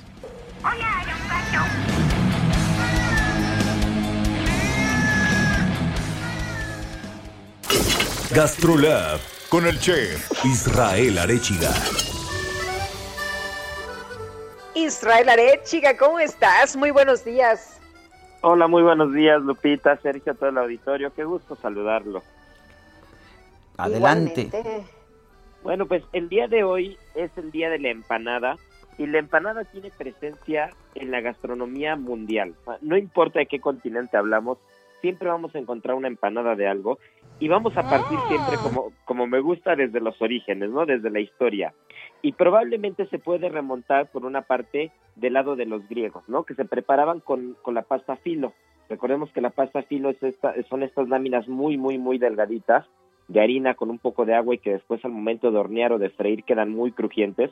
Entonces, los griegos fueron los primeros en hacer preparaciones envueltas en masa filo, pero también hay quien dice que la empanada como tal no solamente es envolver en algo o meter en un pan, como el nombre lo dice de empanar, ¿no? Sino que realmente se tiene que hornear entre dos capas, eh, digamos los puristas de las empanadas eh, mencionan que se tiene que hornear entre dos capas eh, de pasta para poder ser una empanada, no simplemente enrollar o no simplemente meter en un pan. Y ahí es donde se cree que en el camino de Santiago de Compostela, en el norte de España, es donde se crea la primera empanada como tal, ¿no? Porque venían los viajantes desde Francia hasta la parte de Galicia, la parte norte de España y arriba de Portugal, a llegar a la iglesia de Santiago de Compostela y que fue un panadero quien con los quien, quien con las sobras de la comida que le había dejado su mujer se le ocurrió hacer dos capas de pasta y esa pasta meter en medio los restos de la comida y se dio cuenta que era muy fácil que los caminantes, que los viajantes que iban al camino de Santiago, que iban a la iglesia de Santiago de Compostela, pudieran comer de esa manera sin que se manchara la comida y sin que, sin que se llenara de tierra o polvo en el camino, ¿no? Y fue un francés quien fue el primero que lo prueba, quien se da cuenta que, que, es, que es de verdad una preparación gastronómica que no tenía, que no tenía igual, y al llegar al camino de Santiago y al llegar a, Santiago de Compostela, de regreso decide poner el primer eh, negocio de empanadas, ¿no? Y de ahí se vuelve toda una tradición tan grande que incluso en el pórtico de la gloria, en la puerta de, la iglesia de Santiago, hay un grabado de un viajante del, camino de Santiago comiendo una empanada, ¿no? Más allá de cuál es la historia verdadera, si fueron los griegos, si fueron los españoles, hay empanadas en todos lados. En México, por ejemplo, las variantes que tenemos con los pastes son una delicia. ¿Quién no ha ido a Pachuca a comerse un buen paste? En Reino Unido también hay muy buenas empanadas. En Italia tenemos los calzones, que también habrá quien dice que es una variante o no es una variante, pero al final es una empanada. Las empanadas argentinas, realmente no importa dónde vayamos, en Grecia las mismas espanacopitas, realmente las empanadas es un producto glorioso de la gastronomía y que todo mundo con diferentes versiones pues hemos disfrutado. Y recordar que el día de mañana viernes, eh, como todos los viernes realmente, en la edición impresa del Heraldo de México sale Gastrolab para que le echen un ojo a la, edición impresa, al suplemento, y sábados y domingos en punto de la una de la tarde, Gastrolab Radio, no se lo pierdan, hay un tema espectacular este fin de semana, estaremos hablando de uno de los proyectos que surgieron de, de la pandemia, de, de la gastronomía gracias a la pandemia, un proyecto llamado Mi Compa Chava con unos mariscos espectaculares, que es lo que traemos también en la portada del día de mañana, y estaremos haciendo un homenaje eh, a nuestra a nuestra a nuestra querida a nuestra querida compañera que justo tuvimos tuvimos eh, la mala noticia esta semana de que falleció Chepina Peralta. Chepina Peralta así es para que le puedan echar un ojo y este y bueno pues para que nos manden todos los comentarios que estaremos agradecidos de recibirlos pues Muy bien, pues gracias Israel. Pues un fuerte abrazo. Gracias, fuerte abrazo. Ahora sí estamos hablando al unísono, mi querida Guadalupe Juárez. Pero en fin, se nos está acabando el tiempo rápidamente. Integrantes del cártel Jalisco Nueva Generación atacaron a un grupo armado del cártel de los Viagras en el municipio de Uruapan. Hasta este momento se desconoce el saldo del enfrentamiento. Este choque a tiros ocurrió en la colonia Arroyo Colorado de esa ciudad, ubicada a 110 kilómetros de la capital michoacana, donde estos grupos se disputan el territorio. Y pues me parece lamentable que tengamos que cerrar con información de ese tipo, pero también rápidamente los mercados sube la bolsa mexicana de valores 0.3%, baja el Dow Jones 0.2%, el peso 20 pesos con 55 centavos por ah, dólar, 20.55, mientras que en el mercado al mayoreo el peso gana terreno 0.5% y se ubica en 20.0957. Se nos acabó el tiempo, Guadalupe. Pues vámonos entonces, que la pasen todos muy bien. Aquí los esperamos mañana a las 7 en punto y manden un paste de carne y una empanada de mole, por favor. Ah, sí, bueno, me parece muy bien. Pues entonces hasta, hasta mañana en punto de las 7 lo dejamos con Maracas de Joan Sebastián. Hasta mañana, gracias de todo corazón. Juntos hasta el balcón aquel. Tú la guitarra y yo maracas. Ella 15, nosotros 16. Llevamos juntos serenata.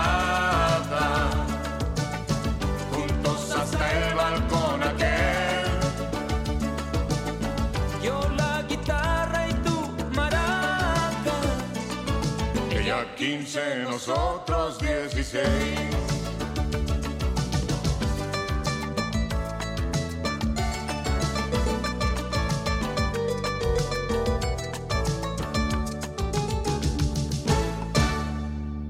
Solo por ser mi amigo. Heraldo Media Group presentó Sergio Sarmiento y Lupita Juárez por El Heraldo Radio.